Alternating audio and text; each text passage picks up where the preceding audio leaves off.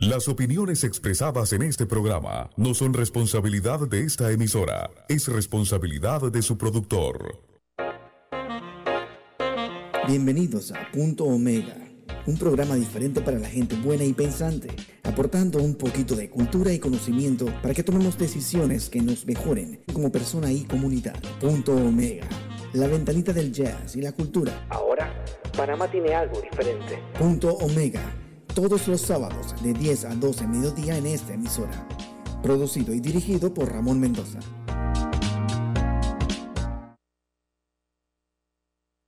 Que, muy, muy, muy, muy buenos días, mi querido Pendejistán. Hoy un nuevo día. La luz del sol y la gracia de Dios ilumina este hermoso país habitado por millones de pendejistanos. Gente buena, alegre y trabajadora, pero donde un grupito de juega vivo maneja el país. Por eso eh, está Punto Mega, que es una ventanita de cultura, de buena música como marco de comentarios y análisis sobre temas culturales, sociales, políticos y económicos, pero sobre todo luchando por más de siete años de tratar aportar temas de reflexión para que pensemos. Nuestra misión y compromiso es traer un poquito de conocimiento y cultura para que cada uno de nosotros, como personas, madres, padres de familia, estudiantes, ciudadanos, podamos tomar aquellas decisiones que nos mejoren como personas y como comunidad. Punto mega. La vanita del jazz aquí de este Radio Ancon en su estudio en calle 50. Hoy en cabina con el gran Rage. Así que cualquiera eh, eh, llamada será atendida por Rage inmediatamente 264 2470 Nuestro teléfono de cabina 264 2470 para efecto de su WhatsApp pueden hacerlo al 619-6971, 619-6971. Yo quiero pedir disculpas porque han mandado WhatsApp y yo a veces eh, no lo leí, así que sobre todo a la familia Vini de Vique que reportó sintonía hace algunas semanas atrás, disculpen por no haberles leído su eh, mensaje, así que saludos allá hasta Vique. También si nos quieren ver en Twitter tenemos punto rm, en Instagram rm es lo mismo, en Facebook arroba puntito omega pty. Nuestro correo es punto omega gmail.com. Y nos pueden ver en Spotify. Todos los programas de punto omega están allí, así que entren a lo que quieren escuchar nuestros programas. aquellas autoridades que han estado llamando por pedir copias, pues ahí están en Spotify. Llamen a, eh, perdón, entren en Spotify simplemente pidan eh, punto mega y va a salir los programas que hemos tenido y nos puede ver en vivo directamente en www.radioancom.com vía internet. Así que saludos a aquellas oyentes que han reportado sintonía fuera de las fronteras de Panamá. Así que nuestro saludo a Jaime Yao desde Hong Kong que nos mandó una información interesante de lo que está pasando en China. También a nuestros amigos, bueno, siempre estaba en sintonía nuestro querido hermano Olmedo Mendoza de California, que nos manda siempre su reporte de sintonía, y también a Shakira y Silvia Fernández desde Miami, reportando sintonía.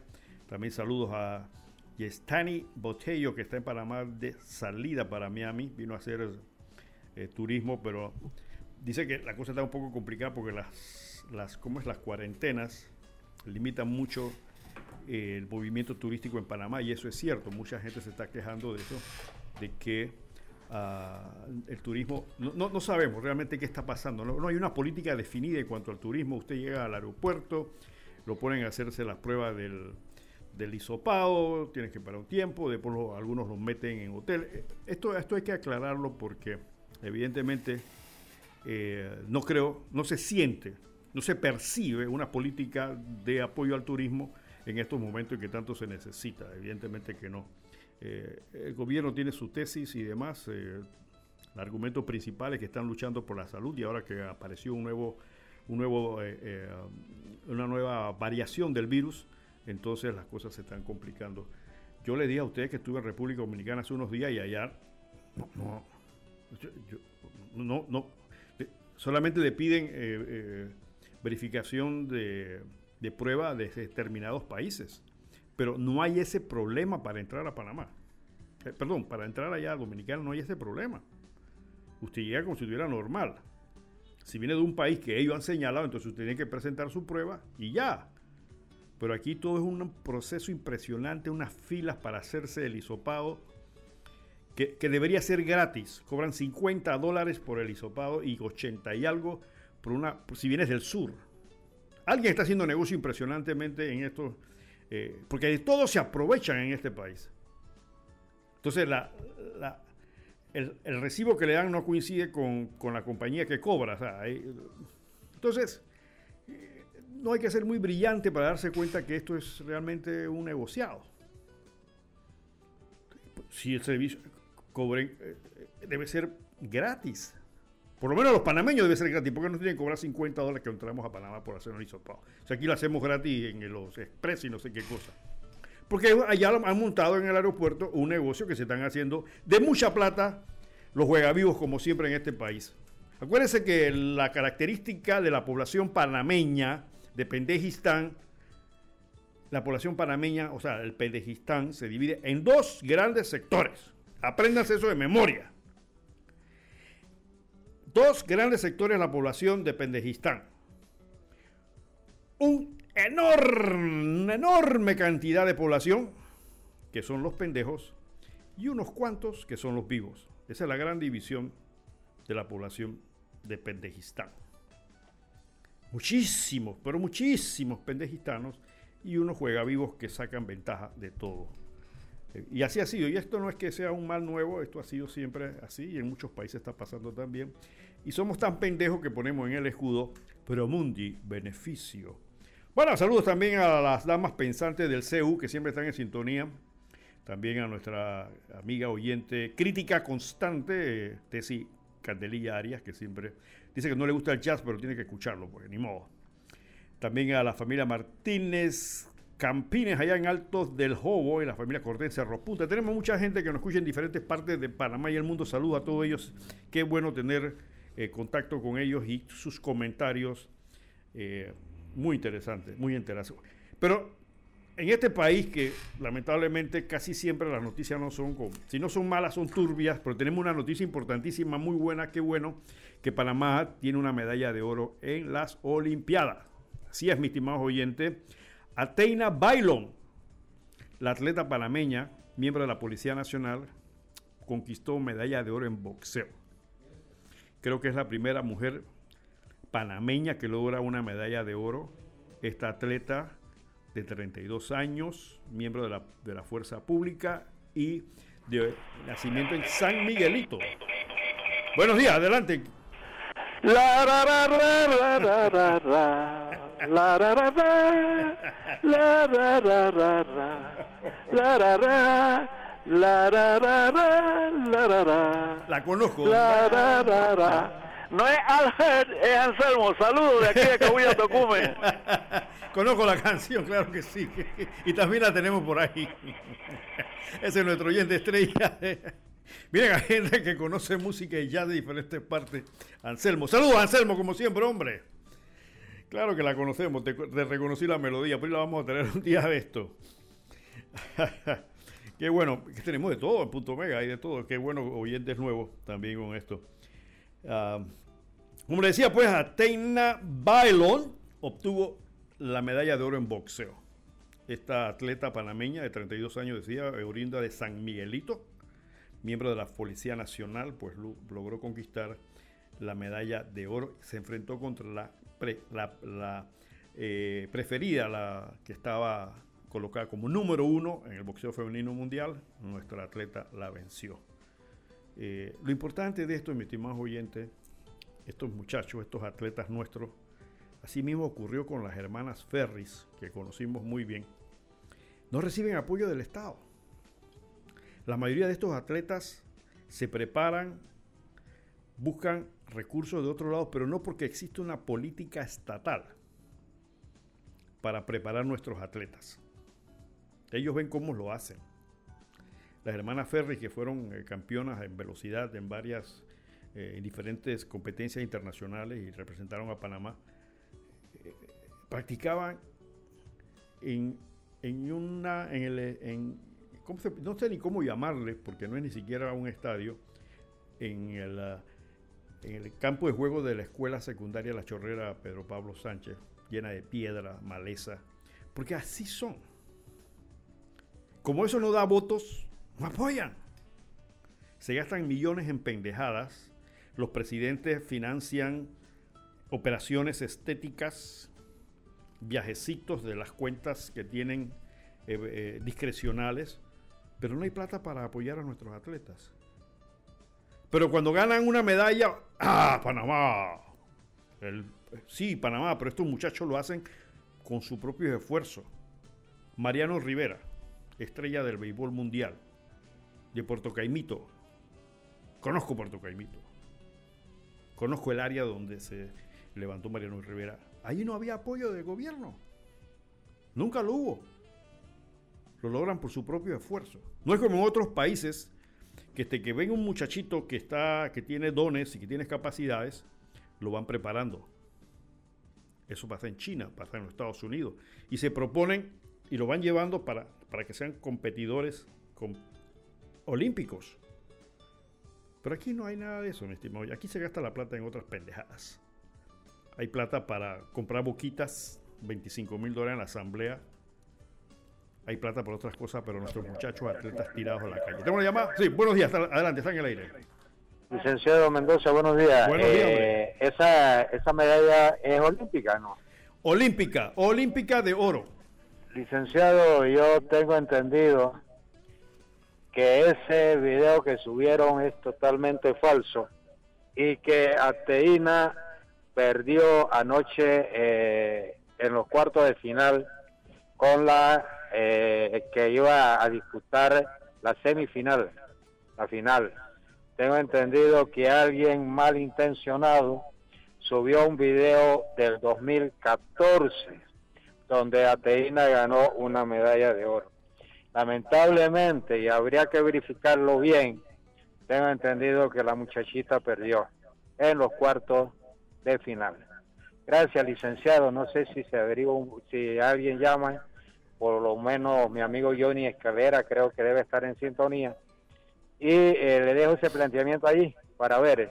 Eh, gracias, licenciado, y quizás más tarde le vuelva a participar por esta fecha histórica del 31 de julio, eh, fecha que vive en la memoria de muchos de nosotros los panameños con la desaparición física de General Torrijos. Gracias, licenciado, y lo escucho. ¿Cómo no? Hombre, qué mala noticia lo que acaba de decir. Yo recibí la noticia directamente, supuestamente, de una agencia internacional de noticias. Yo, yo le, yo le, eh, buenos días, primero que nada. Yo recibí un video que ni siquiera era Atena y, lo, vi en un perfil y yo mismo le, corregí a una persona ahí. Ese video no es Atena. de, en efecto, eh, Atena perdió ayer eh, su pelea, pero por ahí hay una, están eh, publicando un video de, de, un video tipo meme de hace muchos años, donde una boxeadora eh, un poquito más baja que la, que, que la otra le da un knockout, ¿no? Pero esa no es la panameña. Y ahora que hace, hasta, que, ahora que me estás haciendo eso, la observación, Rage, la verdad que sí, observando bien las dos banderas secundarias que estaban en ese video que me hicieron llegar, no, no aparecía el Reino Unido ni aparecía el otro. Eh, me llamó la atención porque sí vi que no eran los países que estaban compitiendo, y, pero bueno, me llegó una... y era una, una pelea de boxeo profesional, no era de, de boxeo olímpico. Bueno, miren, eso es uno de los errores que se cometen en lo que yo llamo el principio de infabilidad que le tenemos a la Internet. Los millennials y el grueso de la población lo que ven en Internet prima facie, es decir, a primera vista, de primer rostro, lo ven como si fuera original. Yo repito la noticia porque en, lo que me mandaron aparecía una fuente de una eh, muy reconocida eh, agencia de noticias, pero ahora que me están aclarando era noticia vieja donde sí aparecía la bandera de Panamá subiéndose. Yo no entiendo eh, realmente qué gozo o qué ventaja tienen aquellos que se dedican a hacer esto. No lo entiendo. No lo entiendo, pero bueno, qué bueno que lo hayan corregido. Gracias por la corrección. No, no, no. Yo estaba muy contento pensando que, que nuestra muchacha había ganado. Muy contento. Pero bueno, qué lástima. Y aún así, el comentario vale por razón de que a nuestros atletas no tienen apoyo definitivamente que no tienen apoyo. E independientemente que no haya ganado eh, Ateina, yo creo que merece todo el apoyo del pueblo panameño. Es una mujer que, se ha sacrificado, que, ha tenido en su mente hacer un objetivo, enfrentarse y llegar a las Olimpiadas. Pero, claro, un país como el nuestro que dedica recursos para financiar sinvergüenzuras y no financiar objetivos sanos como es el desarrollo atlético frente a países como Inglaterra y otros países que sí tienen en la cabeza el hecho de poner a sus atletas a defender la bandera de los países. Aquí no, aquí lo que hacemos es que nos sacan en las listas grises, negras, oscuras por, por, por supuestamente ser blanqueadores de dinero, por ser un país corrupto, etcétera, etcétera. Y entonces, dime, Rich. Perdone que lo interrumpa. Y lo triste es que los atletas eh, tienen que verse la necesidad de, prepararse fuera de Panamá. Porque a las Olimpiadas van los mejores del mundo. Y, y ellos no pueden ir sin preparación. Y en Panamá no hay ni estructura, ni infraestructura, ni nada que los ayude a llegar al nivel que necesitan para competir. Correcto, Reich. Este, bueno, tú lo conoces bien porque tú eres también atleta y, sabes perfectamente las penurias que pasan ustedes para poder entrenarse.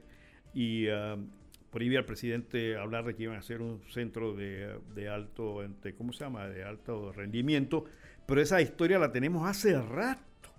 Ese cuento de que van a preparar un centro de alto rendimiento para nuestros atletas, ese, cuento viene desde que yo creo que se nació la República, pura mentira. Entonces ustedes ven los escándalos que hay en el Comité Olímpico la vez pasada, porque entonces, para colmo, los políticos son los que quieren ser directores de la Comisión de Béisbol, de la Comisión de Basquetbol, de la Comisión de, de, de Yoyo, de la Comisión de, de, de, de todos los deportes que puedan, ellos quieren estar metidos ahí. Ahí está el caso de Benicio Robinson en la cuestión de béisbol, donde había bates de 300 dólares, 400 dólares. Entonces todo se convierte en una sinvergüenzura y un mal manejo. Por eso es que somos pendejistán. No es por otra cosa. Y al pueblo, pues tranquilo, tranquilo, pues no hay problema. Que sigan así. Entonces, independientemente de que haya perdido nuestra, nuestra representante, hay que darle el apoyo a estos atletas. Y espero que este gobierno y los que sigan desarrollen una política en ese sentido. Porque se ha demostrado que el panameño puede competir a nivel internacional si tiene el apoyo que necesita. Y ahí lo tenemos. Tenemos grandes atletas. Panamá uno de los países que proporcionalmente a la población ha tenido mayores, mayor cantidad de campeones mundiales de boxeo. Tenemos eh, una de las estrellas de béisbol reconocido mundialmente en el Salón de la Fama, que es eh, eh, Mariano Rivera, todavía vivo. En el campo artístico tenemos a varios artistas de reconocido mundialmente, como es Rubén Blade, como es Danilo Pérez, como fue Russell en su época, en el tiempo del jazz. Ok, yo siempre he dicho que Panamá es un país pequeño con sombra de gigante. Lo que pasa es que los panameños no nos damos cuenta de eso. Y tenemos la desdicha, la mala suerte de escoger incapaces. Si no son incapaces, son corruptos. Si no son corruptos, son corruptos e incapaces. Entonces tenemos un problema serio porque no en eso sí nos especializamos. En escoger a los peores siempre para que gobiernen este país. A todos los niveles. Desde el representante de corregimiento hasta presidentes de la República. Ahí está. Saquen la cuenta de todos los presidentes que hemos tenido y cuántos han sido procesados judicialmente aunque hayan salido inocentes. ¿A cuánto les cancelaron la visa en, los Estados Unidos? En eso nos especializamos nosotros, definitivamente. Así que bueno, qué pena, pero gracias a los oyentes por aclararnos y espero que Ateina siga siendo apoyada o que lo apoyen para que pueda seguir eh, compitiendo, porque también tiene varias, no, no, es que, no es que perdió esta vez, ella tiene varias preseas, varias medallas que ha ganado a nivel internacional.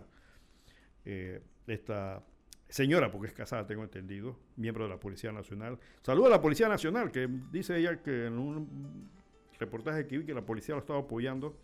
Bueno, eso es interesante que, la, que el gremio pol, policivo pues, apoye a sus atletas. Interesantísimo. Bien, bien, bien, bien, bien. Vamos entonces con un poquito de música vamos a traer aquí hoy. yo, me han dicho algunas personas, mira Ramón, a nosotros no nos gusta el jazz, ponme el rock. Yo no voy a poner rock. Hay un poquitón de emisoras que ponen rock. Y la única, el único programa que promueve el jazz aquí en Panamá es este directamente. Hay otra emisora que pone algo de jazz. Así que no voy a poner rock. Vamos con Teo Bishop y el tema West Side, comenzando la mañana de hoy en Punto Omega.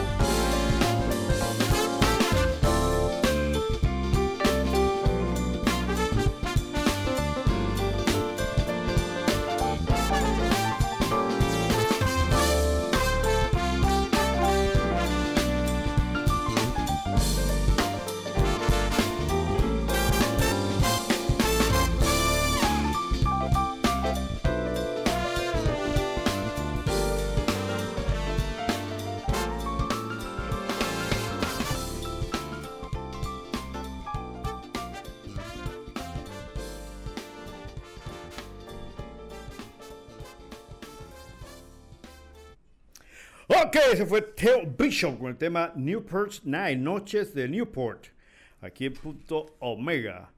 Ok, muy bien, muy bien. Tremenda orquestación, tremenda, eh, eh, un tremendo arreglo. Aquellos que, saben algo de música y les gusta la música se dieron cuenta de la orquestación, de, la forma en que ah, los vientos, es decir, los instrumentos de viento, soportan la, la melodía principal. Bueno, entre las cositas de esta semana tenemos que sigue eh, la novela titulada Pinchazos Telefónicos con eh, nuestro artista invitado de siempre, el expresidente Ricardo Martinelli. Bueno, es la segunda semana del juicio. Eh, se presentaron testigos de la fiscalía. El proceso sigue adelante a pesar de que la mayoría de los querellantes ya se salieron del proceso, todavía pues siguen, creo que son tres los que quedan ahora mismo. Y eh, ha habido siempre comentarios eh, sobre la situación del proceso. Los abogados de Martinelli señalan de que no hay un señalamiento preciso que involucre al señor expresidente de la República en el tema de los pinchazos él hizo una carta que circuló públicamente donde estaba pidiendo una especie de disculpas si alguno de sus subalternos haya hecho cosas indebidas. Pero no es una, no es una eh, disculpa en el sentido de que esté aceptando responsabilidades, sino que sobre las consecuencias de los actos de sus subalternos en un momento dado. Entonces, eh, la estrategia de la defensa del expresidente Martinelli ha sido eh, dilatar el proceso lo más que se ha podido. Las juezas que están ahora encargadas del caso han sido bastante férreas en estar negando estas dilaciones o, eh, eh, mecanismo de defensa, como le llamamos nosotros en derecho. y así que esto va a seguir. Veremos, es un proceso que va a demorar varias semanas. Hay mucho material que examinar, hay testigos, hay pruebas que practicar y ah, veremos en qué termina esto, aunque el presidente Martinelli está argumentando que se le está juzgando dos veces. Eh, ah, dice Martinelli, estoy peleando este juicio político y amañado donde tratan de inhabilitarme, cuando ya fui juzgado y absuelto. Y lo volveré a ganar una y mil veces. Dice Martinelli, la culpa de todo esto es de Gaby Carrizo, que es el único que está detrás de todo esto. lo culpo a él y a más nadie, dijo el presidente Martinelli en entrevista que se le hizo sobre este tema. Así que vamos a ver qué termina esta, como que dice un sujeto que da propagandas de novela, el novelón, el novelón eh, titulado Los pinchazos telefónicos. Bueno, quedan tres, entre esos la ex diputada Balbina Herrera, ex ministra, quien sí se mantiene en su posición de mantenerse como querellante en este sentido. Para aquellos que no están versados en el lenguaje abogadil eh, jurídico legal, eh, cuando se inicia una acción penal puede ser por denuncia o por...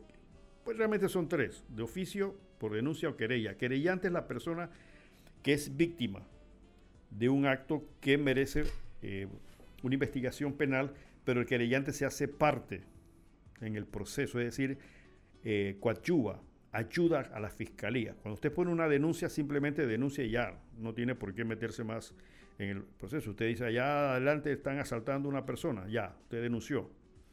Pero si usted dice, me, están me asaltaron a mí, fulano de tal, yo voy a querellar, entonces usted se convierte en víctima y puede participar en el proceso. Entonces ahora mismo solamente quedan tres querellantes.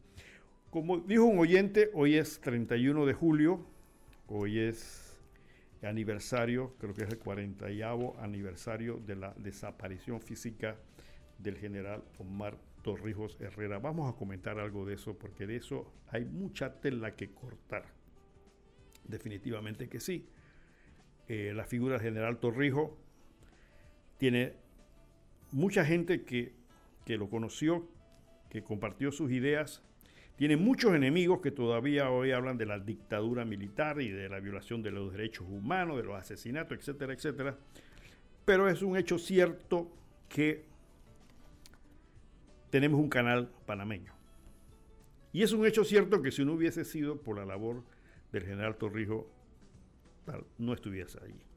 Así que vamos a hacer algunos comentario esto un poco más adelante. Vamos a, leer algunos eh, eh, criterios y algunas vivencias de gente que estuvo cerca del general Torrijos, porque yo creo que el panameño y sobre todo la gente del PRD, los nuevos, porque conozco muchos eh, que son gente muy seria, como alguien que llamó hace un rato, gente que son conocedores del torrijismo y que lo han entendido, mientras que yo diría que a nivel general el PR ha traicionado brutalmente las ideas del general Torrijos en cuanto a lo que es o lo que fue el plan para eh, dirigir y constituir un nuevo país.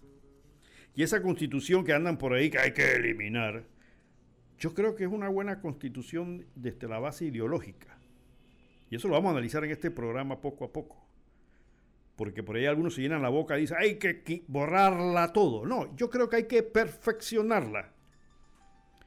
Porque está fundamentada en una ideología que puede ser, como dije la semana pasada, la válvula de escape no la vulva como dijo Catalia Pascual en su programa, todo el mundo le cayó encima. Yo sé que lo... Saludos, doña, Catalia, si nos está escuchando. pues eh, esa, esa, esa expresión, hasta, hasta, creo que hasta una caricatura le sacaron, pues quiere decir válvula. Así que eh, esa válvula para bajar las tensiones sociales está en nuestra constitución. Lamentablemente, como hemos dicho, no hemos escogido a los mejores eh, dirigentes nacionales en este país. Yo quiero saludar también muy especialmente a doña Iris Torrijos, hoy en el aniversario, un aniversario más de la desaparición. Doña Iris, sobrina del general Torrijos, y me mandó unos libros y entre esos libros venía un recordatorio de las bodas de oro del Instituto Nacional de hace varios años atrás. Lo interesante este recordatorio es que tiene unos poemas. Yo, yo nunca leo poemas en este programa. Eh, eso hacía Jimena hace muchos años atrás. Pero aquí hay tres que, que voy a permitirme molestarlos a ustedes para leerlos porque son chiquititos y son interesantes. Hay uno de Pablo Neruda que yo creo que todo el mundo conoce que es el poema 15. Dice, Doña Iris, lo estoy leyendo porque lo encontré en uno de los libros que usted me, facilitó. Dice, me gustas cuando callas porque estás como ausente y me oyes desde lejos y mi voz no te toca. Parece que los ojos se tuvieran volado y parece que un beso te cerrara la boca. Eso es de Pablo Neruda. Hay otro aquí también, la canción de otoño de primavera de Rubén Darío, y dice así, Juventud, divino tesoro, ya te fuiste para no volver. Cuando quiero llorar no lloro y a veces lloro sin querer.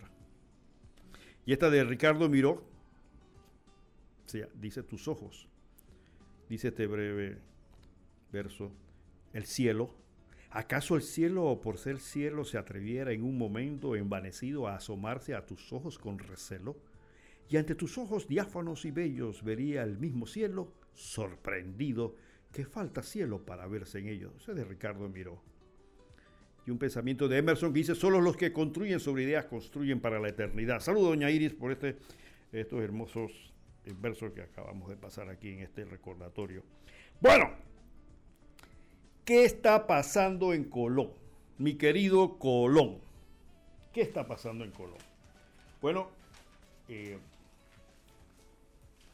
Resulta que el alcalde y creo que un, otros políticos, no sé si un diputado, están demoliendo eh, algunas viviendas en Colón. Yo viajo a Colón casi todas las semanas y conozco perfectamente lo que está pasando allá, por lo menos de hace unos 30 años. Y quiero comenzar este comentario leyendo el hoy por hoy de la prensa que salió en estos días, no recuerdo si fue antes ayer o qué. Dice así.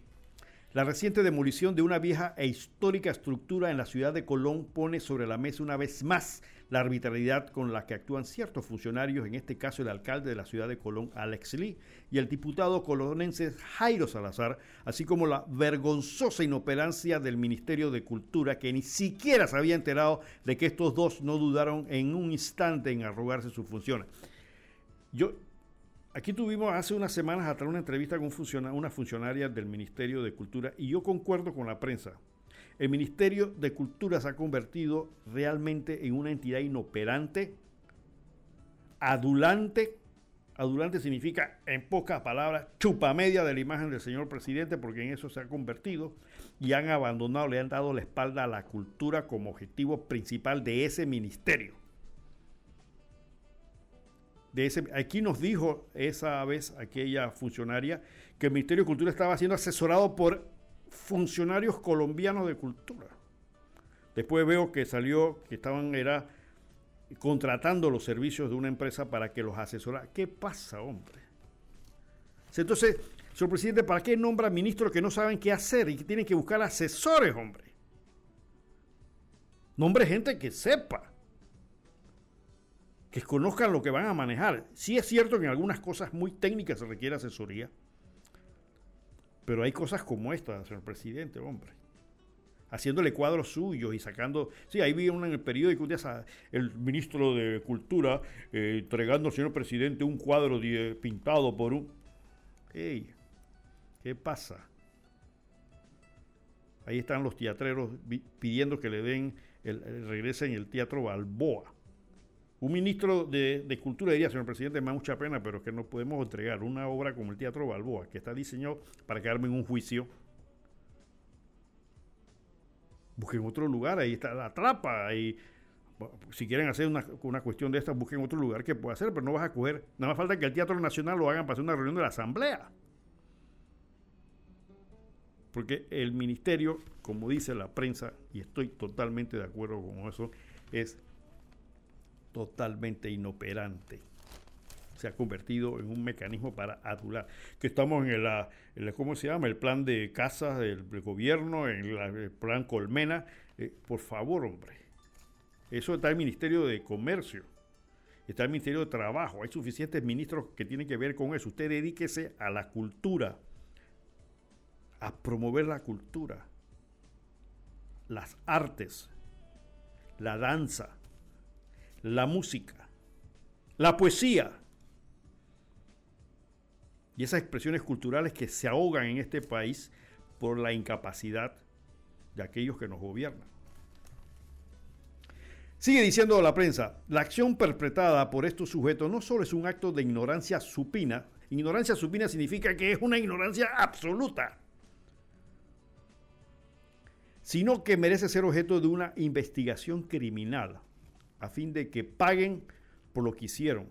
Y esperemos que en la remota posibilidad de que se abra un proceso criminal, la Corte Suprema de Justicia no se ampare en la ridiculez de siempre, que no hay prueba sumaria, a menos que quieran que se les lleven a su despacho los escombros de la demolida estructura. Lo que han hecho estas dos autoridades colonenses es abiertamente una provocación a nuestro sistema judicial, pues no solo reconocen haberlo hecho, sino que han prometido que continuarán tirando estructuras en Colón una cada semana. Está claro que vivimos en el país no del más fuerte, sino del ignorante con más poder. Esta, esta de hoy por hoy de la prensa es realmente eh, incisivo. Eh, aquellos que conocemos Colón, y lo, lo, hemos dicho en este programa, la semana pasada me llamó, antepasada me llamó una colonensa, y sé que me están escuchando en Colón en estos momentos, porque ya han hablado conmigo por fuera de micrófonos. Colón es una ciudad hermosa, totalmente olvidada. Colón es, como decía un artículo de un arquitecto muy reconocido, la meca del Art Novo en Panamá y posiblemente en el área del Caribe o en toda Latinoamérica. ¿Qué es Art Novo? Se lo voy a repetir muy sencillamente. Art Nouveau es una manifestación eh, arquitectónica que utiliza las viejas arquitecturas egipcias y mesopotámicas para crear este, esta forma de construcción. Y Colón es una ciudad rica en construcciones Art Nouveau, pero se están perdiendo. ¿Te voy a llamar? Sí, adelante, buenos días. Muy buenos días, licenciado. Buenos días. Muy buenos días, Panamá. Denis Talavera. Me sorprende, no, no me sorprende, pero el hecho de que usted haya abierto el programa poéticamente y al mismo tiempo referirnos a nuestra tacita de oro, la ciudad de Colón. Permítame, permítame porque la ciudad de Colón se merece esta de tantas. Y dice, sonsos de calor y noche pasan cuartos, cuartos, cuartos. Cuartos de la gente pobre con sus chiquillos descalzos. Cuartos donde no entra el sol, porque el sol es aristocrático. Mujeres semidesnudas están lavando en el patio y pregonando los fogones en silencios cuadriláteros. Cuartos donde necia da la tos, funeral silbato. Cuartos con sus caras mustias, con su expresión de harapos. La enfermera se asoma y llama.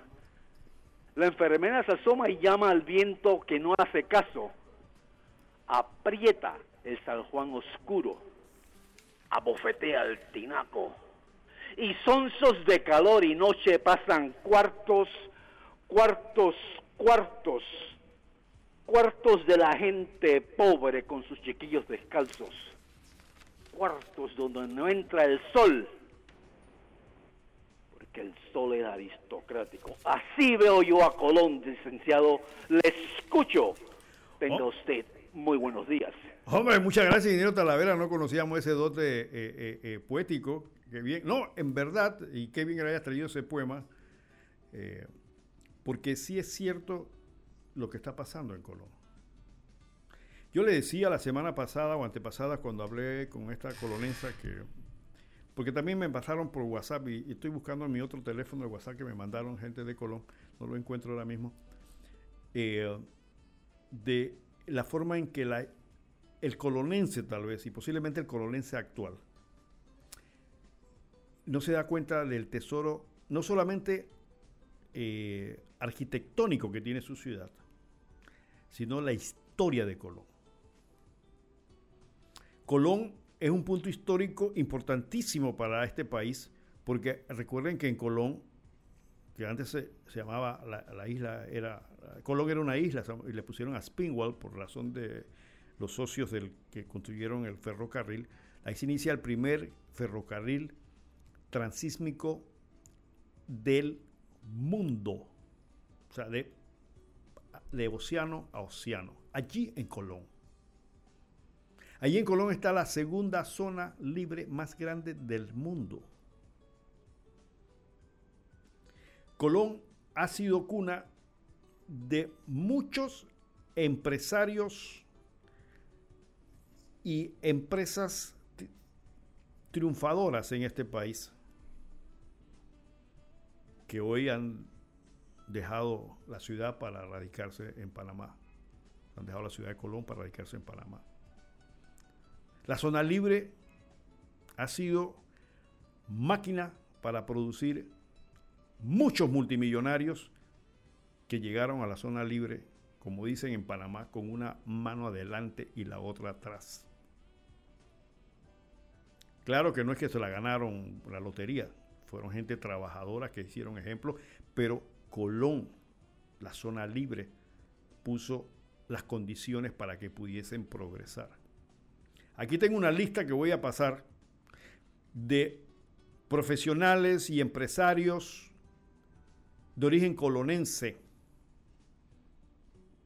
que han dado mucha lustre a lo que es el empresariado nacional, origen de Colón. Para mencionar algunos así rapiditos que me vienen a la mente. Eh, los Mota, grupo empresarial importantísimo, fue, fueron los, los de... Fue la primera empresa que puso una instalación en la zona libre de Colón. Hoy el grupo Mota es uno de los grupos más poderosos de Panamá, posiblemente el más poderoso y posiblemente de América Latina también. Son los dueños de Copa y una gran cantidad de empresas. Un grupo empresarial profesional. que sabe aprovechar las oportunidades, pero de raíces de Colón. Los Tagarópulos, los Maduro, Mirachi y otros más que se me escapan ahora mismo, pero estamos haciendo investigación de una ciudadana colonense que de Colón. Muy pocos o casi ninguno de ellos ahora trata de apoyar a Colón porque hay un problema en Colón. Y me dijeron, no lo digas porque de repente va a crear malos sentimientos. Y yo dije la semana pasada o antepasada cuando hablaba con esta colonense, que el problema es que el colonense ha perdido la dignidad. Pero no lo diga, es que tenemos que entender lo que está pasando. Porque la dignidad se tiene y se mantiene cuando eres seguro de lo que eres. Ser colonense no es solamente porque se nació en Colón. Ser colonense es conocer su historia. Y no como dijo el alcalde de Colón en una entrevista que le, que le hicieron que por qué estaba demoliendo y dijo lo que pasa es que la historia se escribe en los libros. Y como dice la prensa, evidentemente hay una ignorancia en este criterio porque la, la, historia también está en los monumentos. Colón tiene Portobelo, ciudad importantísima durante la época de la colonia, donde se hacían las famosas ferias de Portobelo que mucha gente en la escuela lo dicen. Sí, porque había feria en Portobelo. Pues usted le pregunta a algún muchacho, ¿qué es esa vaina de feria de Portobelo? ¿Qué es lo que era? Porque todo el mundo tiene en la cabeza de feria un poco de vacas y caballos y, eh, no hay idea de lo que era la feria de Portobelo. Eso es de ustedes, colonenses. Eso no es ni de los cocresanos, ni de los chiricanos, no. Eso es de ustedes. ¿Y cómo tienen a Portobelo? porque ustedes mismos desconocen la grandeza histórica de lo que fue Portobelo. Y dirán ustedes, bueno, ¿y eso a mí en qué, en eso para qué me sirve? ¿Para qué te sirve? Es como es tu apellido. Y decir, aquí en Colón, en esta tierra, se manejó la llave de la fortuna del imperio español en aquel entonces en esa plaza de Portobelo que está frente a ese edificio de la aduana que reconstruyeron los españoles y está vuelto leña de nuevo, porque para eso no hay plata. Mis estimados colonenses, había tanta plata y oro que en esa plaza se ponían barras de plata y oro que a veces pasaban los seis pies de altura, porque no había dónde depositarla mientras llegaban los barcos a llevársela para Europa, para España. Y lo rodeaban de soldados. Después, imagínate nada más la plaza que todos conocemos, que conocemos Portobelo, enfrente del edificio de la aduana, con monumentales depósitos de barras de plata y oro custodiadas por soldados, porque no había dónde meterla. Eso venía de, del Perú, de Sudamérica. Ese es tu Portobelo que tienes olvidado. Ahí está el fuerte, los fuertes de Portobelo, que son básicamente urinales públicos, para eso es lo que sirven. Y que no me vean así, no. Digan que es mentira. Eso huele a orine. Porque para eso lo han estado usando. Es vergonzoso y no solamente es porque tienen que ser los colonenses, el mismo Panamá, este Ministerio de Cultura y los otros encargados de la cultura en este país. ¿Aló? Quisiera participar, habla el señor Anselmo. Adelante, don Anselmo. Oiga, me da una nostalgia. Yo soy de Escobar, Lago Gatún, de Colón. Ajá. Cuando yo abandoné a Colón en 1957, habían 10 teatros Rex, América, Colón, Caribe, París, Atlántico, Ansonia, Bolívar. Y todas las noches todos esos teatros estaban llenos. Fui la primera vez que fui a Portobelo, un poco de gente sentada en los muros. El que me contó la historia de, era un español que vivía ahí, un señor. Usted esa piedrita que está aquí, este es un reloj que cuando sale el sol iban marcando las olas. Ahí se, me describió el puerto el, Puerto Rico, digo, cómo se llama el puerto. Y si usted va al puerto de San Lorenzo, bueno, cualquiera cantidad, es una notaria. Pero vamos, yo voy a una cosa, hasta dónde va a quedar mi querido inolvidable Colón. Yo creo que Telmaquín y otros grandes diputados deben estar revolcándose cuando usted oye solamente en la forma que habla Jairo Salazar. Muy buenos días y adelante. Bueno, gracias, gracias, mi estimado colonense. Es que es verdad lo que acaba de decir eso.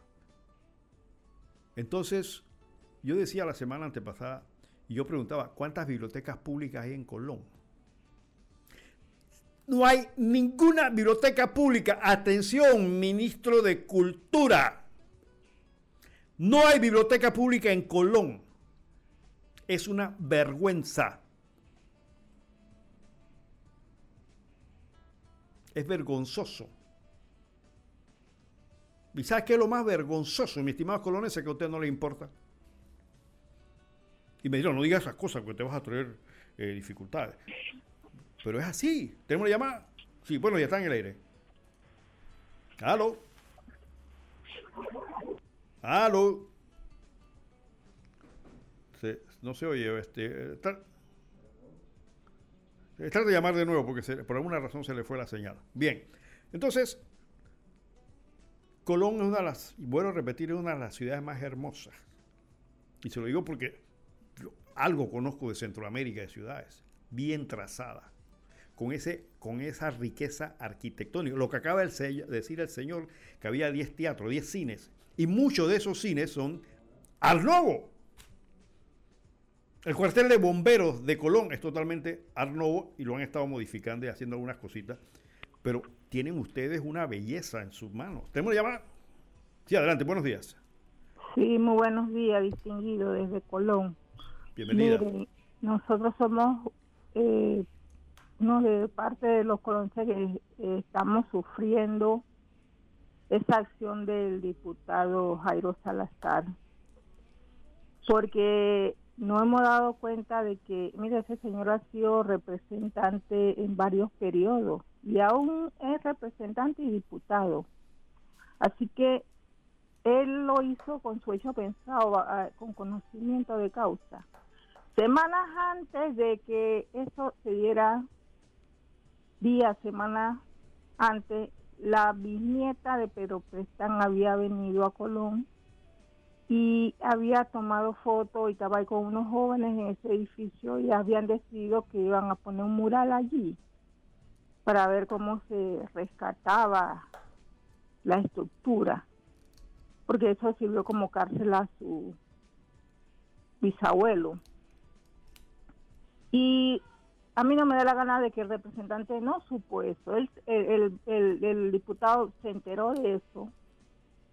Y es como dice, eh, rápido, rápido, antes, eh, eh, caliente, caliente antes que el diablo le meta dientes. y decidió tumbar ese edificio porque la visión tan corta de él es que no le interesa eh, con el patrimonio, con la historia, ni siquiera con lo arquitectónico.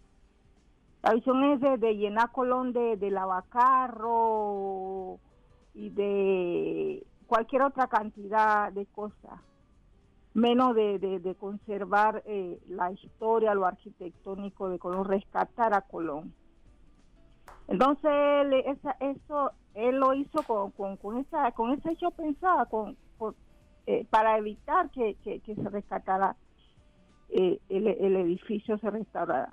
Pero el terreno sigue siendo patrimonio histórico y nosotros somos del pensar de que se debe de ahí eh, elaborar, eh, construir una réplica de lo que fue ese edificio.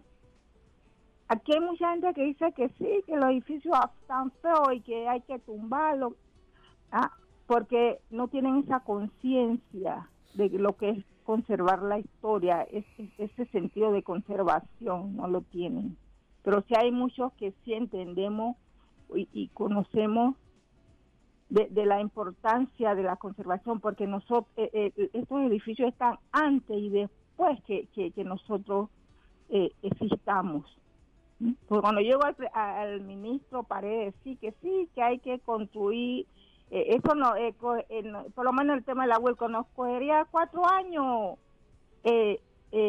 construir una réplica y sería menos costoso y el presidente lo podía inaugurar. O sea, edificios tan antes y, después que el presidente exista. Entonces, con esa actitud politiquera y, con poca visión de, lo que es el desarrollo turístico y todo, eh, andan así, pues, con, con, con, esos pensamientos. ¿Cuánto tiempo cogió restaurar la capilla Sistina en Roma? Cuatro, para pintarla nada más, cuatro años. Entonces, otra cosa que, que, que, el dinero, para Colón cada vez que se eh, propone algo para Colón, Colón una provincia que genera tanto, no hay dinero. Pero sí hay para, para otras cosas, para gastos menos importantes en el gobierno. Entonces, e, e, esas son las cosas que, que, que todas esas son, las cosas que nosotros tenemos que, que, estar viendo estar pendiente. El diputado alega que sí, que eso le podía caer eh, eh, a, una, a un niño, a una persona y matarla. Y, que cuando el presidente Varela estaba, eh, el tema de la renovación de Colón, le cayó un pedazo de cemento a una niña y la mató. Pero ¿cuántas personas no sufrieron afectaciones? Y entonces el presidente Varela tiene que responder por eso. Porque muchas personas perdieron su carro porque le cayó una palma un árbol, personas que caminan en la calle se caían, se quebraron brazos y todo lo demás. Muchas afectaciones que la gente sufrimos. Todavía aquí en Colón, Allende, está la parada de que de que tienen que poner una adoquine. Ahí cada vez que la gente va de los buses se cae, porque todavía el tema de la renovación no, no, no ha concluido. ¿Ah?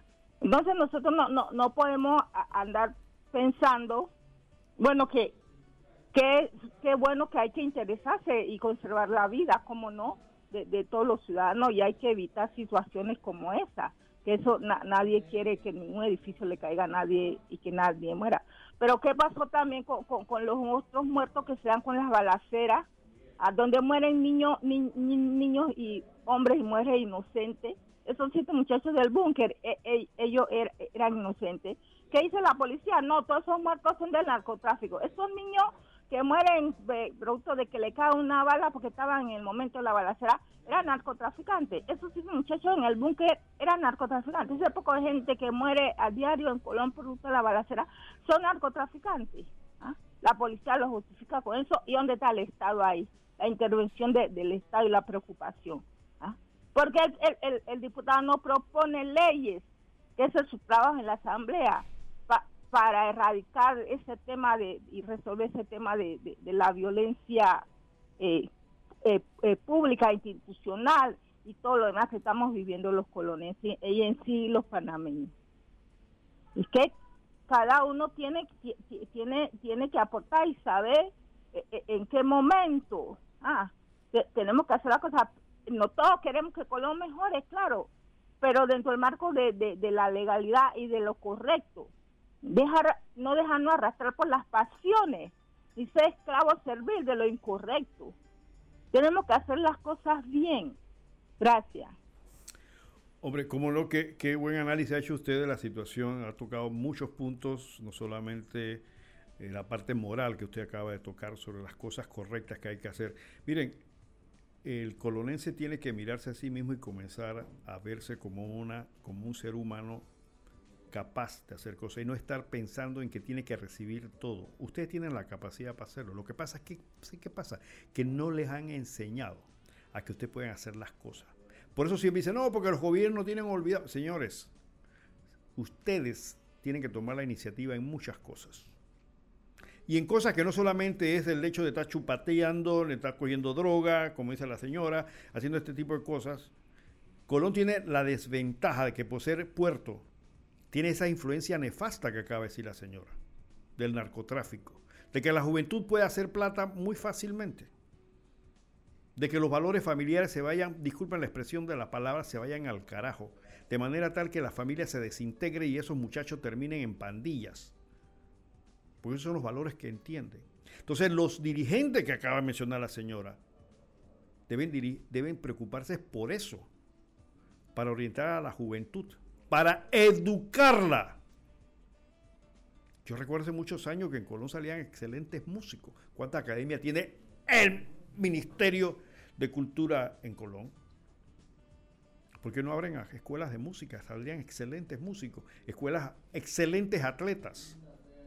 Y ustedes, colonenses, tienen que darse cuenta de que tienen valor, no que le den migajas.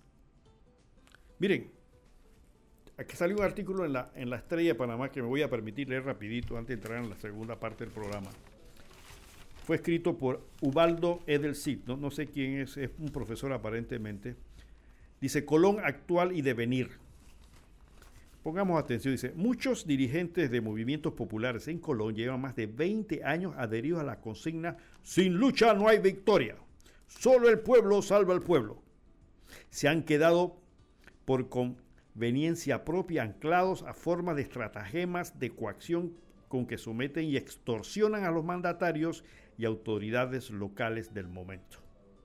Asimismo existe una serie de personajes y figuras políticas que por años han ocupado puestos importantes, representantes, diputados, alcaldes regionales, etcétera, que los habilitan para hacer mucho por la provincia, pero tristemente lo único que hacen es saquear nuestra ciudad y expoliar a sus ciudadanos con cantos y sirenas y llevándolos a inscribirse en la cultura del juega vivo, en donde se nutre la corrupción y se cobijan el hambre y la miseria para muchos.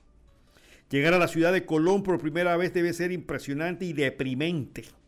Ver tantas estructuras vetustas corroídas por los años y la desidia, calles sucias y atestadas de indigencias e indigentes, personas sentadas en el parque con poses de filósofos existencialistas o absurdistas frente a un devenir incierto y apesadumbrado. Resulta verdaderamente desgarrador para aquellos que hemos nacido en Colón.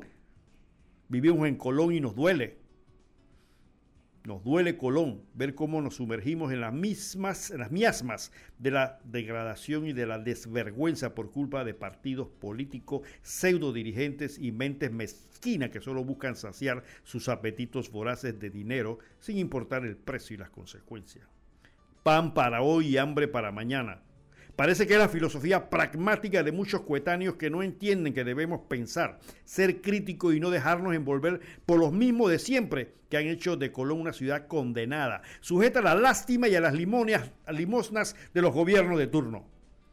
Llegar a resurgir como el ave fénix debe ser un compromiso serio y no una quimera que se enarbola a la intemperie.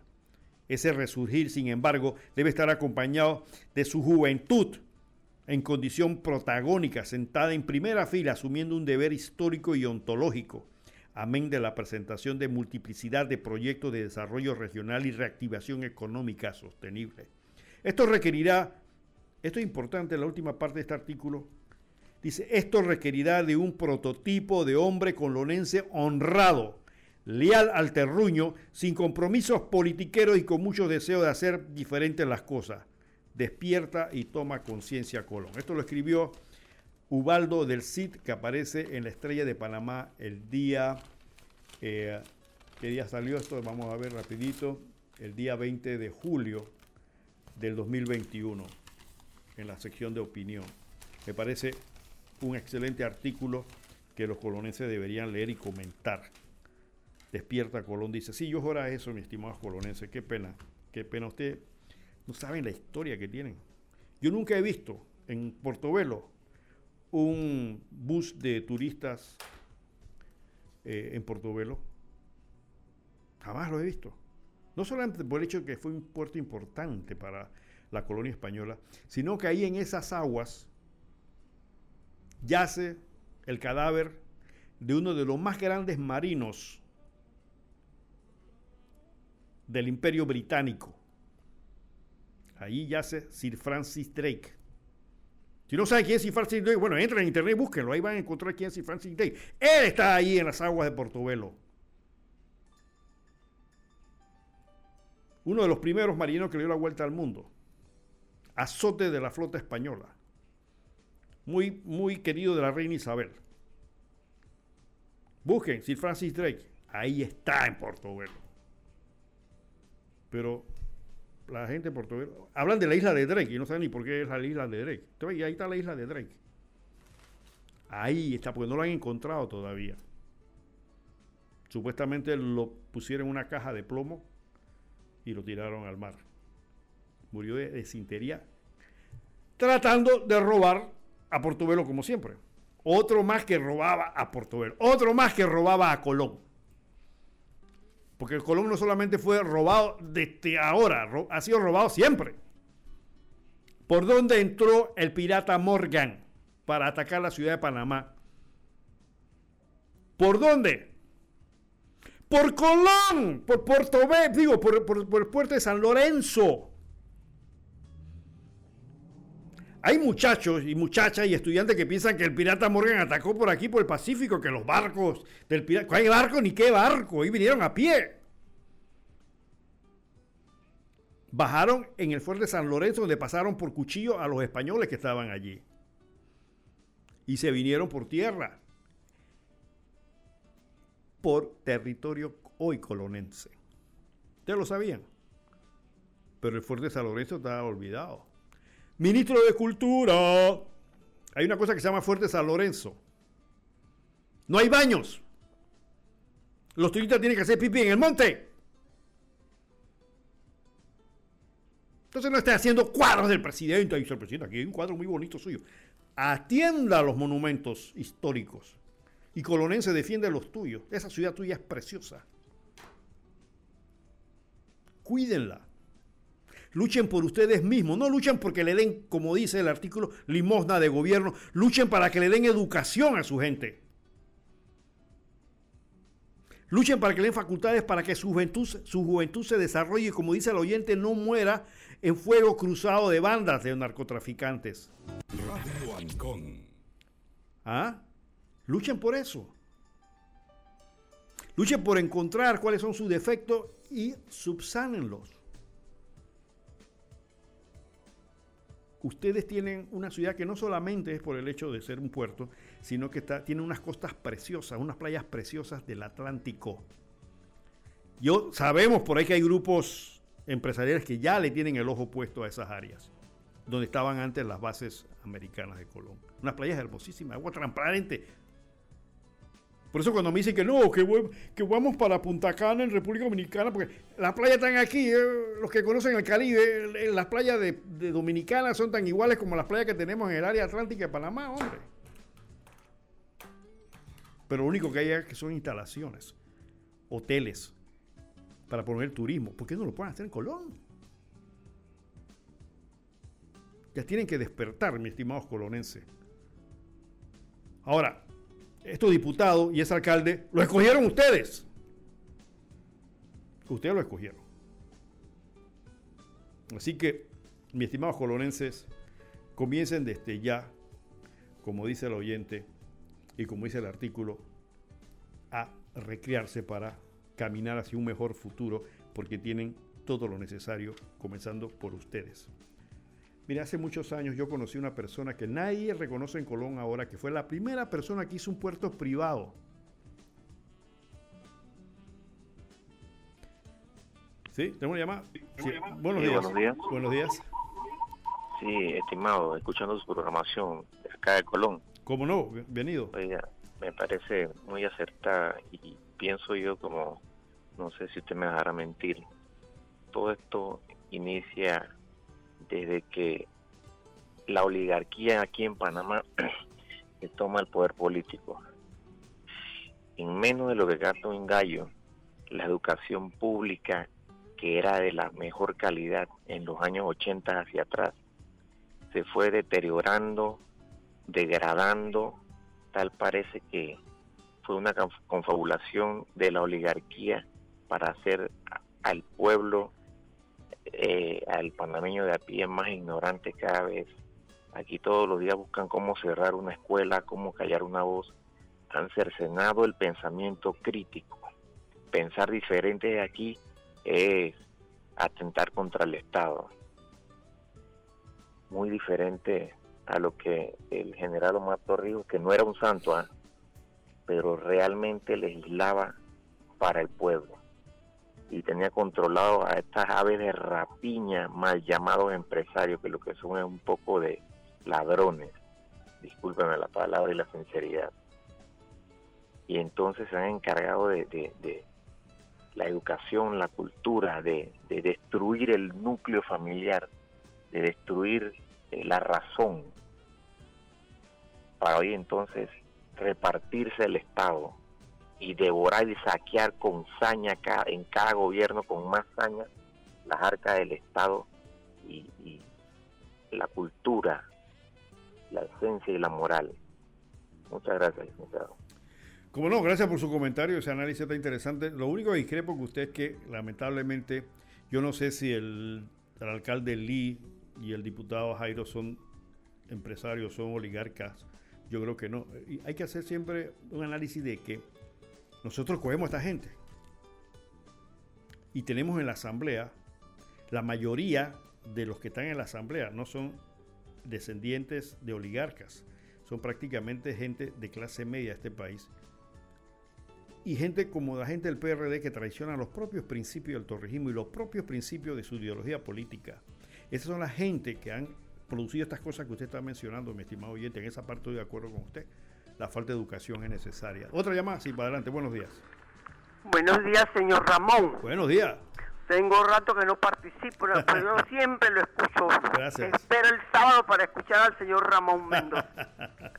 gracias, gracias. Me gusta a usted cómo lleva su programa y nos instruye. Gracias. Nos enseña. Mire, yo le voy a decir algo que yo no sé si yo esté equivocada. Pero yo pienso que Colón decayó después que el gringo se fue.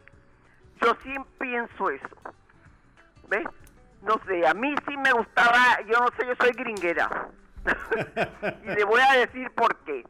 Yo tengo un hermano que él se metió a policía. Y a mí no me gustaba que mi hermano fuera policía. Pero le, gracias al gringo, porque el gringo le daba cursos antes a los policías y él llegó a ser un gran laboratorista y se jubiló de laboratorista. Porque nunca hemos visto la parte buena del gringo, no sé.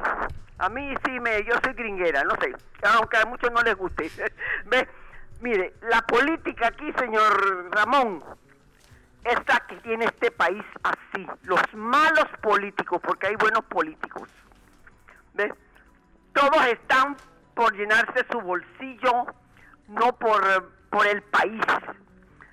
Yo siempre eh, pongo ejemplo a Japón. Japón es un país que ha pasado tantas vicisitudes y tantos embates de la naturaleza. Y mire Japón, cómo sale, es un país exitoso económicamente y de todo. Ellos solo luchan por su país. Pero aquí veo que los gobiernos no, no luchan por el país, por tener un país exitoso. Mire, Panamá ha ido decayendo, decayendo, decayendo. Con cada gobierno ha ido decayendo. Y mire con este. Ay, Dios mío. Yo no sé, le digo la verdad. Esto. No luchan por, por eh, es decir, el, joven dijo que la, la, la educación ha sido, ha ido deteriorándose. Aquí todo se ha ido deteriorando. La sociedad misma está deteriorada. Aquí yo siempre he dicho que los maestros, no se mire ahora con esta pandemia, pues cómo ha quedado la educación, pero los maestros debieran luchar con la los niños pequeños para que venga una nueva generación. Esa es la única salvación creo que tenemos aquí. ¿Ah? Debe tantos analistas políticos y, no, y politólogos y no sé qué, pero nadie dice cómo debemos salvar este país porque yo veo que cada vez se está hundiendo. Mire, el otro día hicieron una, un sondeo en una emisora. Si las elecciones fueran hoy, ¿usted por quién votaría? ¿Quién cree usted que ganó? Señor Martinelli. Para mí, ese señor debe ya estar en su casa tranquilo. Mire qué deteriorado está el señor Martinelli. Y él mismo se ha buscado todos los problemas que tiene, porque él dijo que era muy bellaco y todavía sigue demostrando que es bellaco porque sigue riéndose de la justicia, ¿no? ¿Qué necesidad tenía él de operarse él mismo cuando le iban a hacer el juicio? Ya él, es la víctima, pobrecito, y la gente que dice que, ay, pobrecito Martinelli, que no sé qué, que no sé. Oye, es un hombre bien hábil y astuto. Pero bueno, él parece que no le tiene temor y los políticos malos no le tienen temor al, a Dios. Y ahí le, hay que esperar la justicia divina. Gracias. Cómo no, gracias, gracias por su, eh, su comentario. Sí, sí, dice aquí una ametralladora dándole digo. Y es verdad, es que estos son un pedo. A mí me gustan los oyentes de Punto Mega, pues son gente pensante, gracias a Dios. Y cada día aumentan más. Y tengan la plena libertad de lo que llama, lo que dijo uno de nuestros oyentes, creo que dos oyentes nos mencionaron algo que me llamó mucho la atención, lo que llama de análisis crítico. La crítica, mi estimado oyente, no es, eh, no es el concepto corriente ese de que oh, fulano está criticando a Mengano porque está diciendo comentarios, no. Análisis crítico significa un análisis racional. Eso es realmente cuando usted escuche por ahí cuando hablan de análisis crítico. No es, no es para hacer comentarios. No. El análisis crítico es analizar las causas, los efectos. Hacer un análisis racional que es una de las cosas que no le enseñan a nuestros muchachos. Y muchos, muchísimos panameños no tienen análisis crítico. Se lo he dicho aquí muchas veces. Qué bueno que dos colonenses lo hayan dicho, que hay necesidad de análisis crítico. ¿Tenemos una llamada? Sí, adelante, buenos días. Buenos días, señor Anselmo, por segunda vez. Dígame, Anselmo. Totalmente de acuerdo con lo que acaba de hablar la última oyente.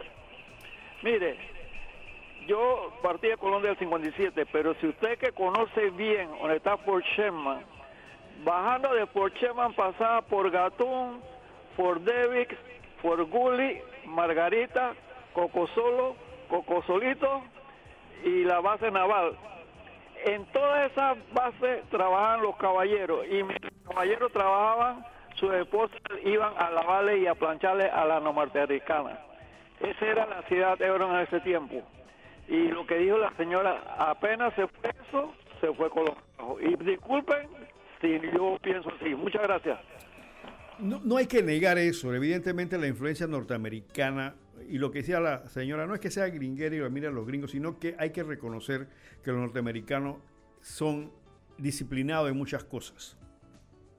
Nosotros le damos el canal de Panamá con la estructura administrativa norteamericana. No es que los panameños llegamos y montamos. No, no. Ya eso estaba montado y prácticamente se ha seguido con esa estructura. Claro, ha ido evolucionando, pero las bases eso. O sea, Por algo los Estados Unidos hoy por hoy es la potencia más grande del mundo. No es que son unos santos ni nada por el estilo, pero hay que reconocer que administrativamente son gente disciplinada. Saben hacer las cosas, tienen sus objetivos, todo lo que hemos estudiado administración de empresas, los textos que nos mandan vienen de los Estados Unidos, de, las, de la forma en que ellos organizan sus empresas. Muchas teorías de administración de empresas vienen de los Estados Unidos, son ellos. En economía, muchos de, muchos de los principios económicos vienen de los Estados Unidos. Hay que reconocer esa parte. Tengo una llamada. Sí, adelante. Buenos días. Buenos días, buenos días. Ahí eh, hay un señor que opina que la oligarquía, pero yo creo que está hablando desde Venezuela, de monarquía, de Cuba, de Cuba, de Nicaragua. Eh, se montan estos socialistas, pseudo socialistas, porque hay que remontarse a Mujica. Ese sí es un socialista de verdad, un eh, estadista. Estos se montan y crean una monarquía, no quieren salir del poder y se hacen archimillonarios. Oh, ok, sí, no, en lo que usted acaba de decir no, no, no debe tener razón. Lo que pasa es que yo entendí al oyente. Lo que pasa es que muchas veces, eh, casualmente bajo ese análisis crítico, eh, a veces eh, algunas personas tienen algunos conceptos no muy claros. Yo, yo entendí lo que él quiso decir realmente, ¿no? En el tema porque se vende mucho el tema de la lucha de clases. Usted escucha al Suntrack y otra gente hablando de la lucha de clases porque esa es la base y la mecánica con que ellos tratan de promover el socialismo. Un socialismo extremo. Acuérdemos que el socialismo es como una medicina, se puede dar en pocas dosis o se puede dar muchas dosis y cuando se toma en exceso mata, que es lo que está pasando, lo que ha pasado en Cuba, lo que ha pasado en, en Venezuela. Se lo tomaron demasiado. Ahí están ahora mismo jodidos. Porque hay países que son socialistas sobre todo casi todo el norte de Europa, lo que es Finlandia, Suecia, Dinamarca, son países que estructura socialista y viven más bien que el carajo, ni ningún problema. sin ningún problema. Ustedes no ven eso. Tienen las cárceles vacías porque no hay presos para meter presos, hombre. Y son un régimen de tipo socialista. Pero un socialismo bien, bien llevadito, ¿no? Sin embargo, Estados Unidos, que es la gran democracia, las cárceles están apiñadas porque es uno de los países con más cantidad de gente presa en el mundo. Entonces, hay que saber manejar las cosas, hay que tener ese análisis crítico para no caer en extremismo, evidentemente. Otra llamada y después venimos con las cuñas, mi estimado Rich. Adelante, buenos días. Sí, remontar, retornando a Mujica. Mujica decía que tú no puedes eh, eh, dejar eh, la empresa privada porque coges, coges dinero de los ricos y se van a convertir en pobres. Tú tienes que, apoyar la empresa privada para que dé empleo. Claro que sí. Cobrar los impuestos para entonces distribuir.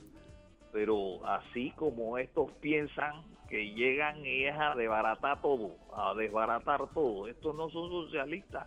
Ahí Suiza, todos ellos eh, eh, son emprendedores. Suiza es chiquitito, chiquitito y tiene la Nestlé, una empresa archimillonaria. Por favor, aquí decían a Belisario Porras, oye, este Panamá puede ser la Suiza de América, decía, faltan los suizos. Tiene razón. Oye, una pregunta, una pregunta, mi estimado oyente.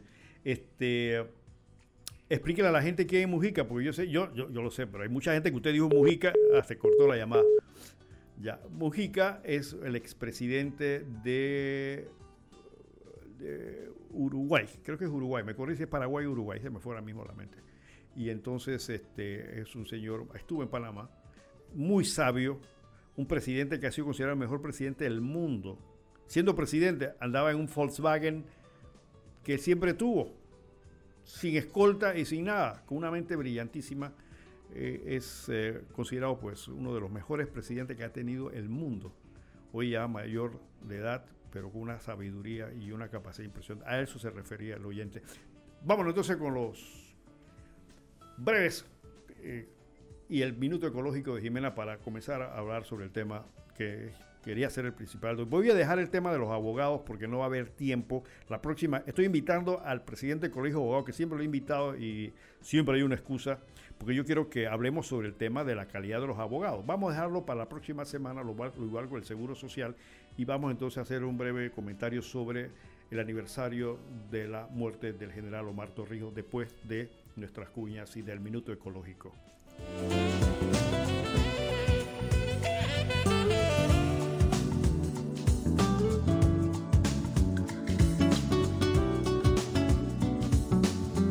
Casa Hogar Bellavista, un lugar especial para nuestros adultos mayores.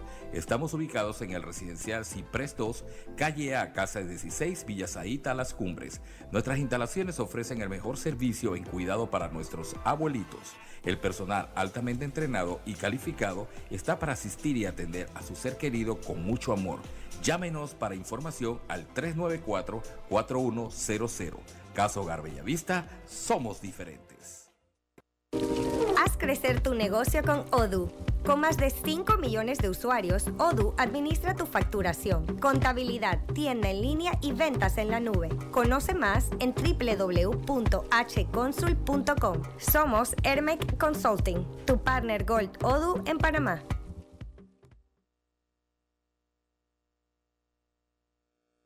Un equipo científico ha confirmado la amplia presencia de microplásticos en la dieta de los pingüinos de la Antártida. Después de analizar las heces de tres especies de estos animales en diferentes lugares y años, entre otras partículas de origen antrópico, los investigadores han identificado poliéster y polietileno. El trabajo se publica en la revista Science of the Total Environment y está firmado, entre otros, por investigadores del Museo Nacional de Ciencias Naturales del Consejo Superior de Investigaciones Científicas de España, el estudio incide sobre la necesidad de conocer los efectos de estas partículas y de establecer medidas más efectivas para controlar la contaminación por plásticos y otras partículas de origen humano en el continente antártico. Los microplásticos son partículas de menos de 5 milímetros que están cada vez más extendidas en los ecosistemas marinos. Algo realmente muy preocupante, dada su persistencia en el ambiente y su acumulación en las cadenas tróficas. En teoría, por la baja presencia humana en el Océano Antártico y en la Antártida, cabría esperar una baja contaminación por microplásticos. Sin embargo, las estaciones de investigación, los barcos pesqueros y turísticos y las corrientes marinas hacen que estas partículas lleguen a estos hábitats, pudiendo provocar una alta concentración a nivel local. El objetivo del estudio, en el que también han participado investigadores de Reino Unido, fue analizar la presencia de microplásticos en la península antártica y en el mar de Escocia, dada la importancia ecológica de estos hábitats. Recuerda, tomemos conciencia que con pequeños actos se pueden lograr grandes resultados y hay que ser parte de la solución, no parte de la contaminación. Soy Jimena Mendoza desde Punto Mega. Hasta pronto.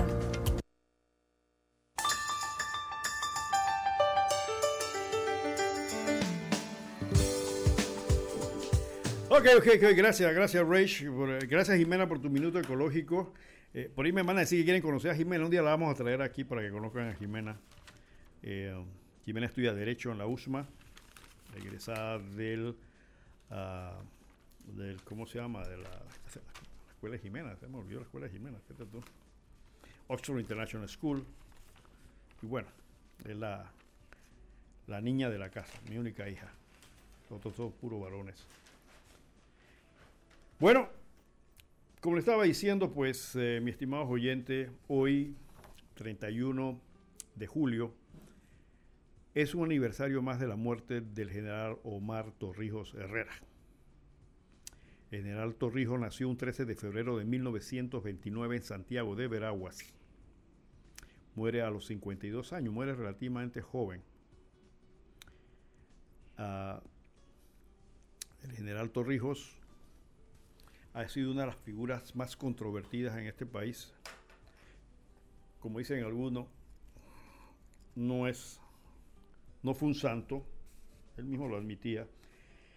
Pero yo creo, mi estimado oyente, que las generaciones actuales e incluso generaciones pasadas no conocieron o no conocen realmente el planteamiento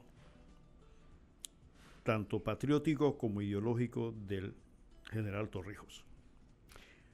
General Torrijos funda el PRD, partido al que él nunca perteneció, ojo, él no fue miembro del PRD, pero él lo, organizó.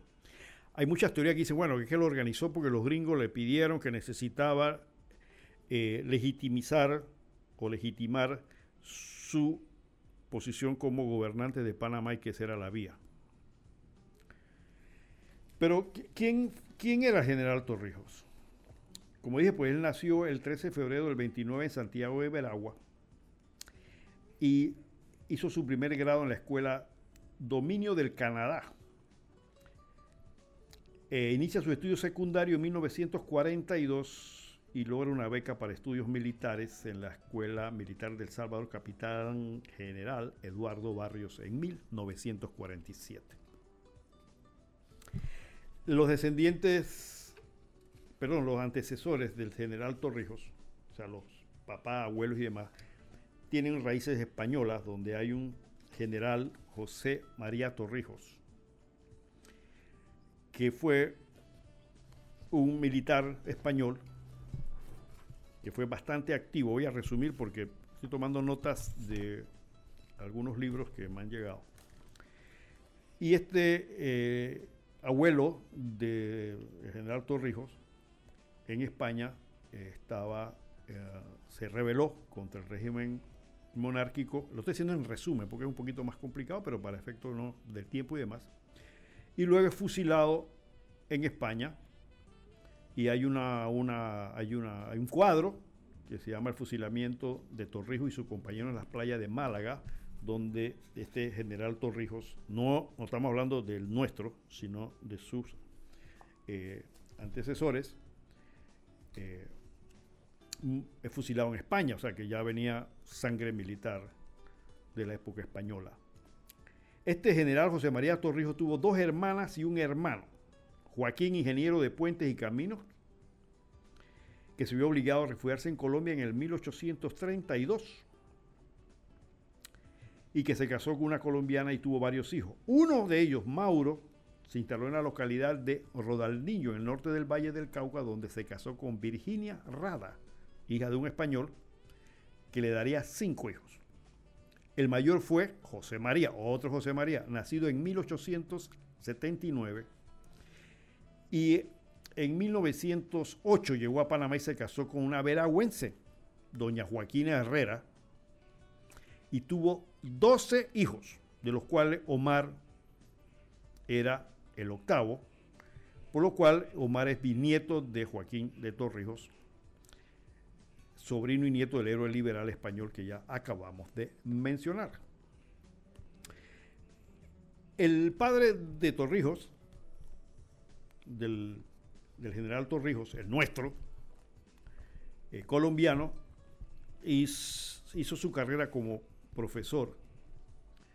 Luego viene a Panamá porque sintió la vocación de eh, sacerdotal, pero no, no, eh, no termina sus estudios eh, sacerdotales y sigue practicando pues su profesión de maestro. En 1915, este papá de Torrijos, conoció a la maestra de Montijo, Joaquina Serrano Herrera Sanjur, que se casó con ella más tarde y pues vivió toda su vida con doña Joaquina siendo maestros rurales.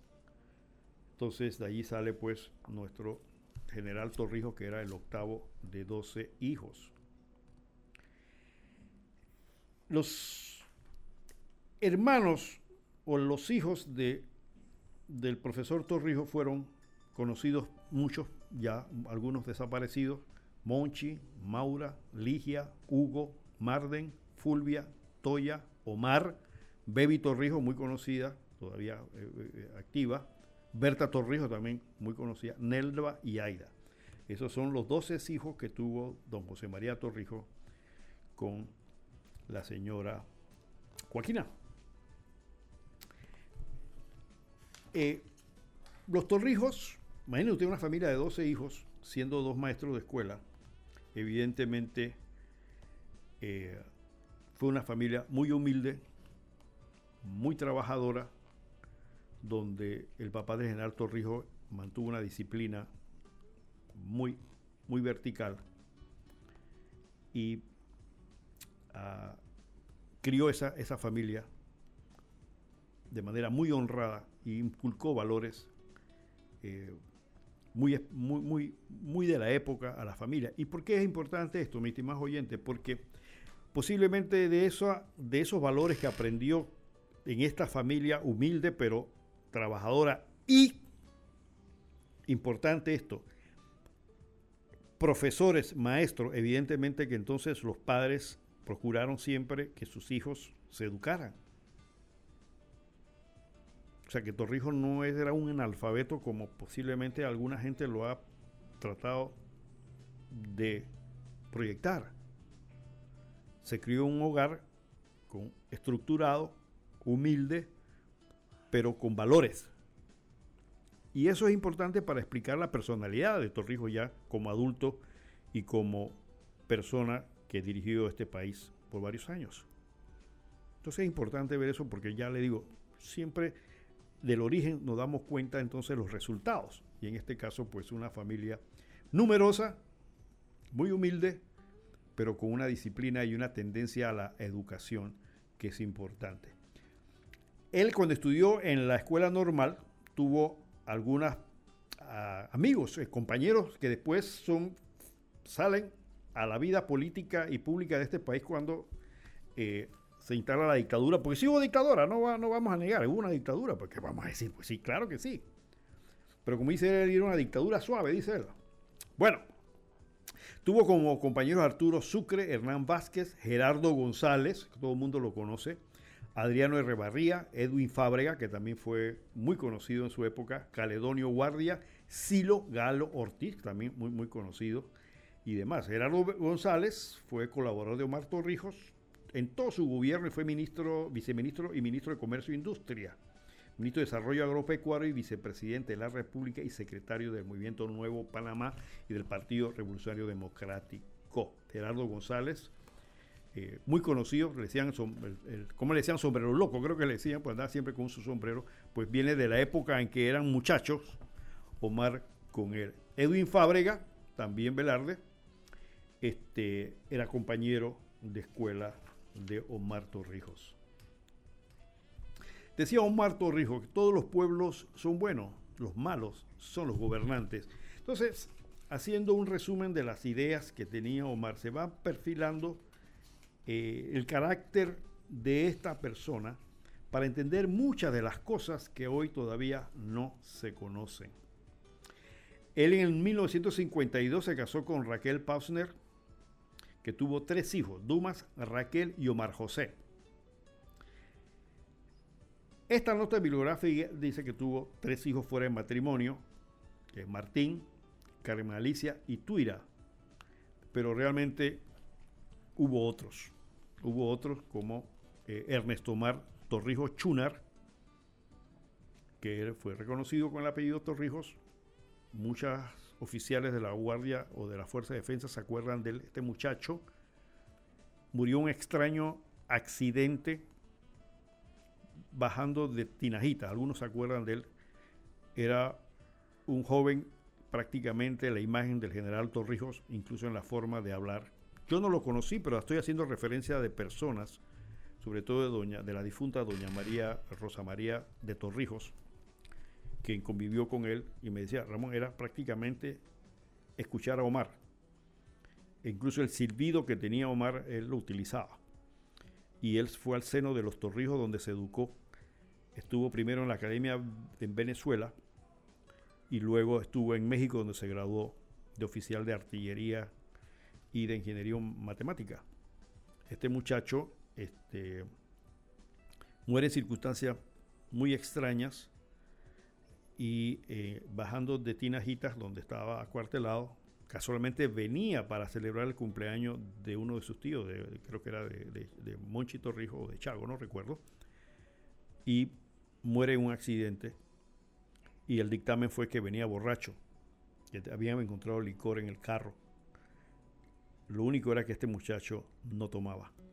Nunca tomó un trago. Era astemio totalmente. Según las eh, historias de los expedientes que nunca se han podido eh, eh, aclarar, aparentemente el general Noriega recelaba de este muchacho porque incluso la tropa le decía general. Y él decía, no, no me llamen general. Noriega lo tuvo 90 días presos porque lo mandó a darle palo a los civilistas. Y me dicen, las personas que lo conocieron dijeron, eh, mi papá me dijo que el ejército es para defender al pueblo, no para castigarlo. Entonces lo metieron 30 o 90 días estuvo preso por esa actitud, porque no salió a darle palo a los civilistas. Ya tenía la sangre de su papá, y por sí posiblemente eso le costó la vida. Este muchacho fue secuestrado en México por el, conocido Edén Pastora para advertirle que no viniera a Panamá, porque se había enterado de que había un complot para matarlo. Y así sucedió. Eh, según algunos datos recolectados por ahí, no murió, evidentemente porque estaba tomando, sino de un balazo en la cabeza. Noriega no permitió que se hiciera autopsia, no permitió que, los parientes vieran el cadáver y lo enterraron y nunca permitió tampoco que se exhumara el cadáver para hacer la necropsia, para hacer, ver las causas de muerte. Posiblemente este muchacho hubiese heredado la dirigencia de su padre porque iba por ese camino. He conversado con algunos antiguos oficiales de las antiguas fuerzas de defensa que lo conocieron y evidentemente tenía el carisma del padre, tenía las características de liderazgo del padre e incluso tenía la imagen del padre, lo cual evidentemente le costó la vida. Y es interesante esto porque alguna vez recibimos en mi casa una llamada de Venezuela donde el presidente Hugo Chávez quería conversar con mi esposa, hermana de este muchacho, murió. Eh, una llamada extraña a las 9 de la noche un día y pensábamos que era una broma. Pero no, no era broma. Era el presidente de Venezuela, Hugo Chávez, que quería buscar un pariente de este Ernesto Marto Río Chunar asesinado, porque resulta que él había estado en la Academia Militar en Venezuela con Hugo Chávez. Ernesto Marto Ríos Chunar, cuando entró en como cadete en la Academia Militar en Venezuela, hay un cadete superior, no me acuerdo qué nombre le dan, que es como una especie de tutor o guía, qué sé yo, y el tutor o guía, o como le llamen en el término militar académicos, era Hugo Chávez, del hijo del general Omar Torrijos. Lamentablemente tuvo que salir de Venezuela porque este muchacho muy bien parecido, aparentemente pues entró en una relación sentimental con el director de la academia, de la hija del director de la academia, y entonces prefirieron mudarlo para evitar problemas porque eran menores de edad la, joven. Pero sí, Hugo Chávez, pues se hizo parte de la carrera militar con este hijo del general Torrijos. Y eh, de uno de esos programas kilométricos que hacía en Venezuela de Aló Presidente, pues hizo referencia a la muerte de su compañero de academia, Ernesto Omar Torrijos Chunar, muerto misteriosamente en la salida de Tinajita, en la bajada. por ahí todavía hay una cruz, creo que ahí frente a los Andes hay algo de esto. Pero bueno, y, tuvo otros hijos que no fueron reconocidos. Era muy activo, mi, estimado el general Torrijos. Pero bueno, este, es una de las cosas que le echan en cara siempre los que se oponen a la imagen de Torrijos. Dicen, no, que era mujeriego, que era borracho, no sé yo, por aquí, que por allá. Torrijos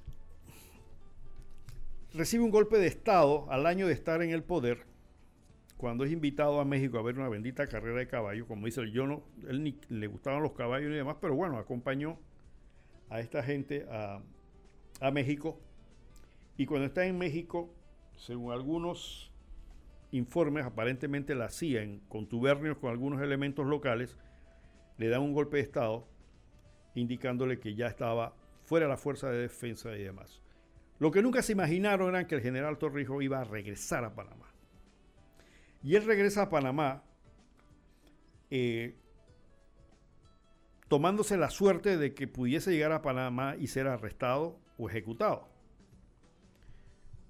Eh, la historia esta la sabe mucha gente, pues alquila un avión en México y regresa a Panamá, donde es recibido en Chiriquí, porque el que era encargado de la zona aquel entonces, él era creo que era mayor o mayor el mayor Manuel Antonio Noriega. Noriega lo recibe en un Chiriquí de noche. El aeropuerto no tenía luces y muchos amigos del general Torrijos, porque fue jefe de la sección de Chiriquí, eh, hicieron, prendieron las luces de los carros a los lados de la autopista, de la pista, para que el avión pudiese aterrizar. También se comenta de que había un expiloto de combate norteamericano, el viejo Red, yo lo conocí, se mandaba con su uniforme de piloto. Eh, el, piloto mexicano evidentemente no conocía, aparentemente como nunca le dijeron que venía para Panamá, no tenía el patrón de vuelo, siempre los aeropuertos tienen lo que llamamos patrón de vuelo para que el piloto sepa por dónde entrar, y no lo tenía, entonces el viejo Red en su avión hizo contacto con este piloto y lo orientó para que entrara entonces a Chiriquí y aterrizara en Panamá. Cuando Torrijos llega a Panamá, eh, los sublevados pensaron de que podían hacerle frente, pero resulta que las diferentes cuarteles de la ciudad de Panamá y por el camino, Torrijos se vino por tierra, se sumaron al general Torrijos. Recordarán aquellos que estaban vivos o tienen memoria de esto, eh, el apoyo masivo que recibió Torrijos mientras avanzaba hacia la capital. Sin ningún tiro, nadie murió. Eh, los que estaban, los golpistas, eh, que pudieron haber sido, si hubiera sido de otro país, lo hubieran podido fusilar, lo hubieran podido meter preso. No, no los metió presos, simplemente los jubilaron y los sacaron. Porque Omar tenía esa característica donde él eh, manejaba muchos enemigos de Omar terminaron siendo eh, eh, amigos porque él inventó una... Un, me decía el doctor Carlos A. Mendoza, ya difunto, me decía, Ramón, si hay una persona en el mundo que ha dañado el idioma español, que es uno de los peores oradores que yo he escuchado y que ha inventado palabras que no existen, se llamó Omar Torrijos Herrera. Pero ¿sabes una cosa, Ramón? Le digo que todo el mundo le entendía. Y es verdad. Todo el mundo le entendía a Omar en las metáforas que utilizaba porque esa era casualmente una parte de su personalidad. Dicen que inventó una fórmula de sanción, de un castigo, que llamó castigo premial. Miren este término, castigo premial, o sea, que castigaba a la gente con un premio. es una invención de Omar, castigo premial. Esa palabra no existe, la inventó él. ¿Y qué significaba con eso? Que en lugar de hacer un castigo, se le confería un premio a aquel que se oponía a él con el fin de que eh, acababa por, por sorprender al infractor que nunca esperaba que por hacer algo indebido o incorrecto este, pudiese ser premiado. Entonces le puso castigo premial. ustedes Entonces, ese tipo de pensamiento ya le va trayendo al que hace un análisis crítico que ese sujeto no era normal. Tenía una forma de pensar diferente. Cuando Torrijos habla de trocha, por ejemplo, que lo menciona en muchos de sus discursos, todos sabemos lo que es una trocha, es un camino en la montaña, sin tierra, pero el término trocha para Omar era el camino difícil. Cuando él habla de la trocha que hay que seguir, no, no es, por eso que mucha gente no lo entendía, porque bueno, hablar de trocha es hablar de un camino en el monte. Omar, trocha era el camino difícil que hay que vencer. Cuando hablaba de luces cortas y luces largas, hablaba casualmente de la previsión de un futuro lo que hoy llamamos políticas a largo, mediano plazo. Le decía, no, luces largas o luces cortas. Eso de, castigo premial es una cosa impresionante que solamente había en la mente del el general Torrijos. Ah, decía Torrijos que los indios quieren ser indios. Se refería a lo que hoy llamamos, ¿cómo es? Eh, eh, aborígenes o eh, originarios porque ahora no se le puede decir indio, porque acá hemos evolucionado mucho. Entonces ya no son indios, ahora son originarios, ¿no? Pero en aquel entonces decía Omar, los indios quieren ser indios y para seguirlo siendo tienen que sobrevivir. La supervivencia se encuentra ligada a su prosperidad cultural que debe ser imponente como ha sido su, su subsistencia a través de los siglos. Ellos quieren ser lo que son y para alcanzarlo han de situarse a la altura de nuestro día. Entonces, ya tiene una visión de lo que era la mentalidad indígena porque él compartió con los indígenas. Él compartió con los obreros de la bananera, porque aquí en Panamá hubo lo que se llamó la guerra del banano, que lastimosamente no nos queda mucho tiempo para ver esto. Pero Omar desarrolla una filosofía importante que se refleja en la constitución que hoy quieren eliminar. No vamos a hablar del término de que lo que pasa es que Omar se convirtió en dictador y que puso, sí, él puso que todas las facultades era una dictadura, se legitimó a través de una constitución, pero tuvo un término, al final decía, solo por seis años. Ningún dictador en América Latina o los dictadores que conocemos se ponen un término, me voy tal fecha, en la constitución. Siempre alegan que se van, pero nunca se van. Y Omar siempre dijo que luego que él terminara su trabajo, él se iba a retirar a Coclecito y que no le vinieran a pedir que fuera presidente o que fuera porque él no iba a aceptar ninguna candidatura, que él se iba a retirar. La lucha por el canal de Panamá no fue un asunto fácil. ¿Y por qué no fue un asunto fácil? Porque en ese momento, mi estimado oyente, se vivía lo que se llama la Guerra Fría había intereses de las grandes potencias en Latinoamérica y teníamos a Cuba, aquí al ladito, que era un centro de efervescencia revolucionaria. Había dictaduras en Latinoamérica y había golpes, había movimientos revolucionarios. Había movimientos revolucionarios en Nicaragua, había movimientos revolucionarios en El Salvador, había perdón, movimientos revolucionarios en Sudamérica. Era una situación difícil. Y los gringos trataban de controlar esto apoyando en muchas veces a dictaduras de extrema derecha para que aplastaran a los movimientos revolucionarios. Y los movimientos revolucionarios lo que estaban tratando de reivindicar casualmente era la injusticia social, es decir, la mala distribución de la riqueza, porque la pobreza en los países latinoamericanos siempre ha sido uno de sus atributos, a pesar de que haya riqueza. Y tal vez por eso el oyente decía que la oligarquía es tal y cual, etcétera, etcétera, pero si bien es cierto que en Panamá hemos tenido nuestros estamentos oligárquicos, también es cierto que en Panamá la oligarquía nuestra no se ha aferrado a los niveles que se han aferrado en otros países, donde no les pesa la mano para ejecutar y matar sin asco a los opositores. Aquí no ha pasado eso, gracias a Dios. Sí es cierto que hay interés económico, en todas partes lo va a haber, pero no hay una lucha en ese sentido. Lo hemos logrado. Y Omar mantuvo el balance. Mantuvo el balance de manera tal que decía ni con la izquierda ni con la derecha con Panamá. Cuando Omar Torrijos asume la dirección por la vía de la dictadura en Panamá, se le acusó de que era comunista. En los Estados Unidos, cuando Omar comienza a intentar las negociaciones del canal, la, la parte conservadora de los Estados Unidos lo tachó de comunista de dictador, de borracho, un tipo que atendía a personajes en una hamaca, ¿cómo se le ocurría atender a un embajador de Estados Unidos en una hamaca? ¿Qué era eso? Y entonces este personaje extraño para los Estados Unidos comienza a ganarse la voluntad, comenzando por el presidente Carter. Comenzando por el personaje que mencionamos aquí hace unas semanas atrás, uno de los más radicales anticomunistas y conservadores de los Estados Unidos y de mayor influencia popular en los Estados Unidos, que fue John Wayne, actor cinematográfico muy conocido en su época, que aquí en Panamá no se le menciona mucho, pero que fue uno de los, una de las cuñas para lograr que los tratados se aprobasen.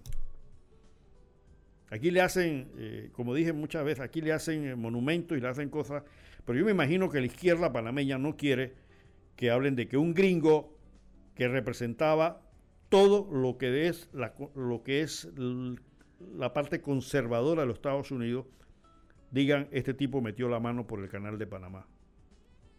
Y metió la mano por el canal de Panamá porque pudo entender el pensamiento de Omar Torrijos. Y he conversado con gente que trabajó con John Wayne durante semanas para promover el voto a favor de los Estados Unidos, como dicen algunos de ellos, John Wayne a veces no era una conversación eh, eh, tranquila. Muchas veces, en pocas palabras, se gritaban y se mandaban para el carajo. Era a nivel que tenía con los senadores de los Estados Unidos para promover el voto a favor de Panamá. Pero eso lo mantenemos, oculto, no hay, no, no hay que dejarlo. Hombre, si el gringo nos ayudó, nos ayudó, pues eh, hay que hacerlo. ¿Qué vamos a hacer? Y reconozcan eso, lo, de la izquierda. No fue Fidel Castro que fue a, Cuba, a Estados Unidos, a buscar los votos para la, aprobación de los tratados. Fue un gringo totalmente de extrema derecha, anticomunista, radical, que pudo conocer la mentalidad de Omar Torrijos y ese sujeto, un John Wayne, que jamás se hubiera imaginado nadie que iba a apoyar a un dictador que se le acusaba de comunista, de alcohólico y demás, metiera la mano por eso. Y la gente que estuvo trabajando con él me lo confirmó personas que estuvieron en la casa en Estados Unidos trabajando con John Wayne por semanas para mandar cartas a los senadores de Estados Unidos y hacer las llamadas para conseguir los votos. No es mentira. Pero si un hombre como John Wayne llega a admirar y a entender a Omar Torrijos, entonces se podrán cuenta la calidad de gente que es. Que era. Omar Torrijos hace el PRD, organiza el PRD y lo nutre de la filosofía socialdemócrata. Entre las cosas que tiene la constitución, esta que quieren aniquilar, están los principios del manejo de la economía nacional sobre los principios de la socialdemocracia, que establece casualmente todo lo contrario que han estado haciendo gobiernos, incluso del PRD. Porque lo único que tiene este bendito país chiquitito son sus poquísimos recursos naturales, entre esos su posición geográfica. Y uno de los principios de la socialdemocracia y uno de los principios de esta constitución es que los bienes públicos deben ser del pueblo del Estado. Y que si hay empresas que van a explotar los servicios públicos, mayoritariamente tienen que ser del Estado. ¿Qué significa eso? Que si hay servicios públicos de electricidad, es el pueblo a través del Estado que debe controlar o participar mayoritariamente en esas empresas. Eso no ocurre aquí. Aquí vendimos el servicio público eléctrico a través de unas asambleas que violan los principios que ellos tienen en su partido político y que están en la constitución que el general Torrijos promovió con, sus asesores, porque no puedo decir que Torrijos fue el, gran artífice único de esto, pero eran gente capaces, que sí entendían de filosofía política y lo hicieron. Y por eso que muchos quieren cambiar esta constitución, porque ahí está esa clave, ahí está esa llave que permite que los gobiernos locales panameños puedan intervenir en las empresas en función de justicia social.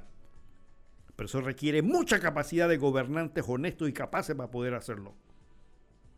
Pero aquí han hecho todo lo contrario. La telefonía, telecomunicaciones, un servicio público. Esas empresas deberían ser mayoritariamente de capital panameño. No ocurre así. Aquí tenemos el caso de, la Panama Port. Una vergüenza. Y aquellos torrejistas que me están escuchando, una vergüenza para los principios de su partido y una vergüenza para la imagen y la idea que tenía Omar Torrijos de este país. Porque Omar Torrijos estuvo clarísimo.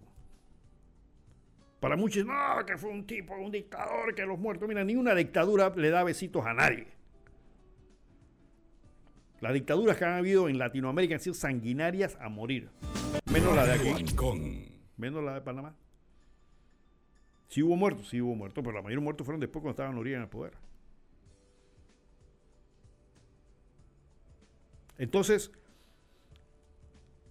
la imagen de Omar Torrijos, la visión que tenía Omar Torrijos de Panamá ha sido totalmente traicionada. Totalmente traicionada. Si bien es cierto que Omar nunca fue un gran filósofo ni escribió grandes obras, estuvo bien claro en qué es lo que quería para Panamá. Sabía, estaba bien claro de que Panamá, los recursos naturales de este país deberían ser manejados a favor del pueblo. Y estaba bien claro que este pueblo debía ser educado. Por eso fue la famosa reforma. Pero convirtieron lo que era la, la educación popular en vulgarización de la educación, que es lo que ocurre ahora mismo. Por eso estamos siempre malos en, calificaciones a nivel internacional en educación. Ahora, dice, dijo, dijo el oyente, es que la oligarquía ha provocado esto. No ha sido la oligarquía, mi estimado oyente. Hemos sido nosotros mismos que escogemos a la gente que tiene esa responsabilidad, que no son los oligarcas los que preparan la ley panameña, son los diputados. Ellos son los que tienen que hacer la ley de educación de este país. Y si ellos se dejan manejar, pues evidentemente no podemos hacer mayor cosa. Bueno, se nos acabó el tiempo, Rage. Sí, se nos acabó el tiempo. Muchas llamadas pendientes. Seguiremos hablando de Omar la próxima semana, porque este tema es importante. Yo sé que me llamaron varios torrijistas que querían meterle. Hay muchos torrijistas pensantes que han estado participando en nuestros programas anteriores de esta fecha lo vamos a invitar para la próxima semana. Cualquier torrijista que quiera su opinión para la próxima semana. Vamos a dedicarle, si es posible, todo el programa para que analicemos un poquito más a fondo y en detalle, como desde una imagen crítica, lo que fue Omar Torrijos para Panamá. Y saludo a la gente de Colón. Qué bien que hayan respondido, mi estimado colonense, y piensen que hay que avanzar. Reconocer sus fallas, reponerlas y hacer de Colón no solamente la ciudad, sino toda la provincia, lo que debe ser.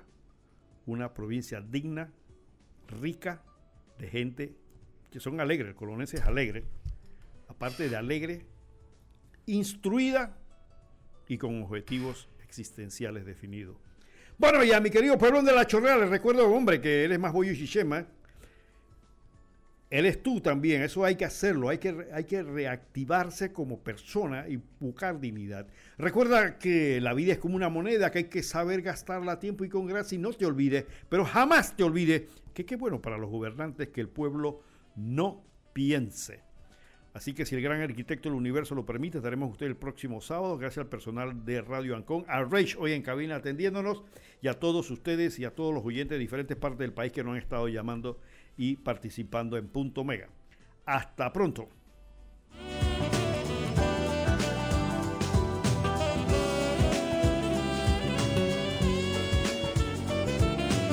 Las opiniones expresadas en este programa no son responsabilidad de esta emisora, es responsabilidad de su productor. Bienvenidos a Punto Omega, un programa diferente para la gente buena y pensante, aportando un poquito de cultura y conocimiento para que tomemos decisiones que nos mejoren como persona y comunidad. Punto Omega, la ventanita del jazz y la cultura. Ahora, Panamá tiene algo diferente. Punto Omega todos los sábados de 10 a 12 mediodía en esta emisora. Producido y dirigido por Ramón Mendoza.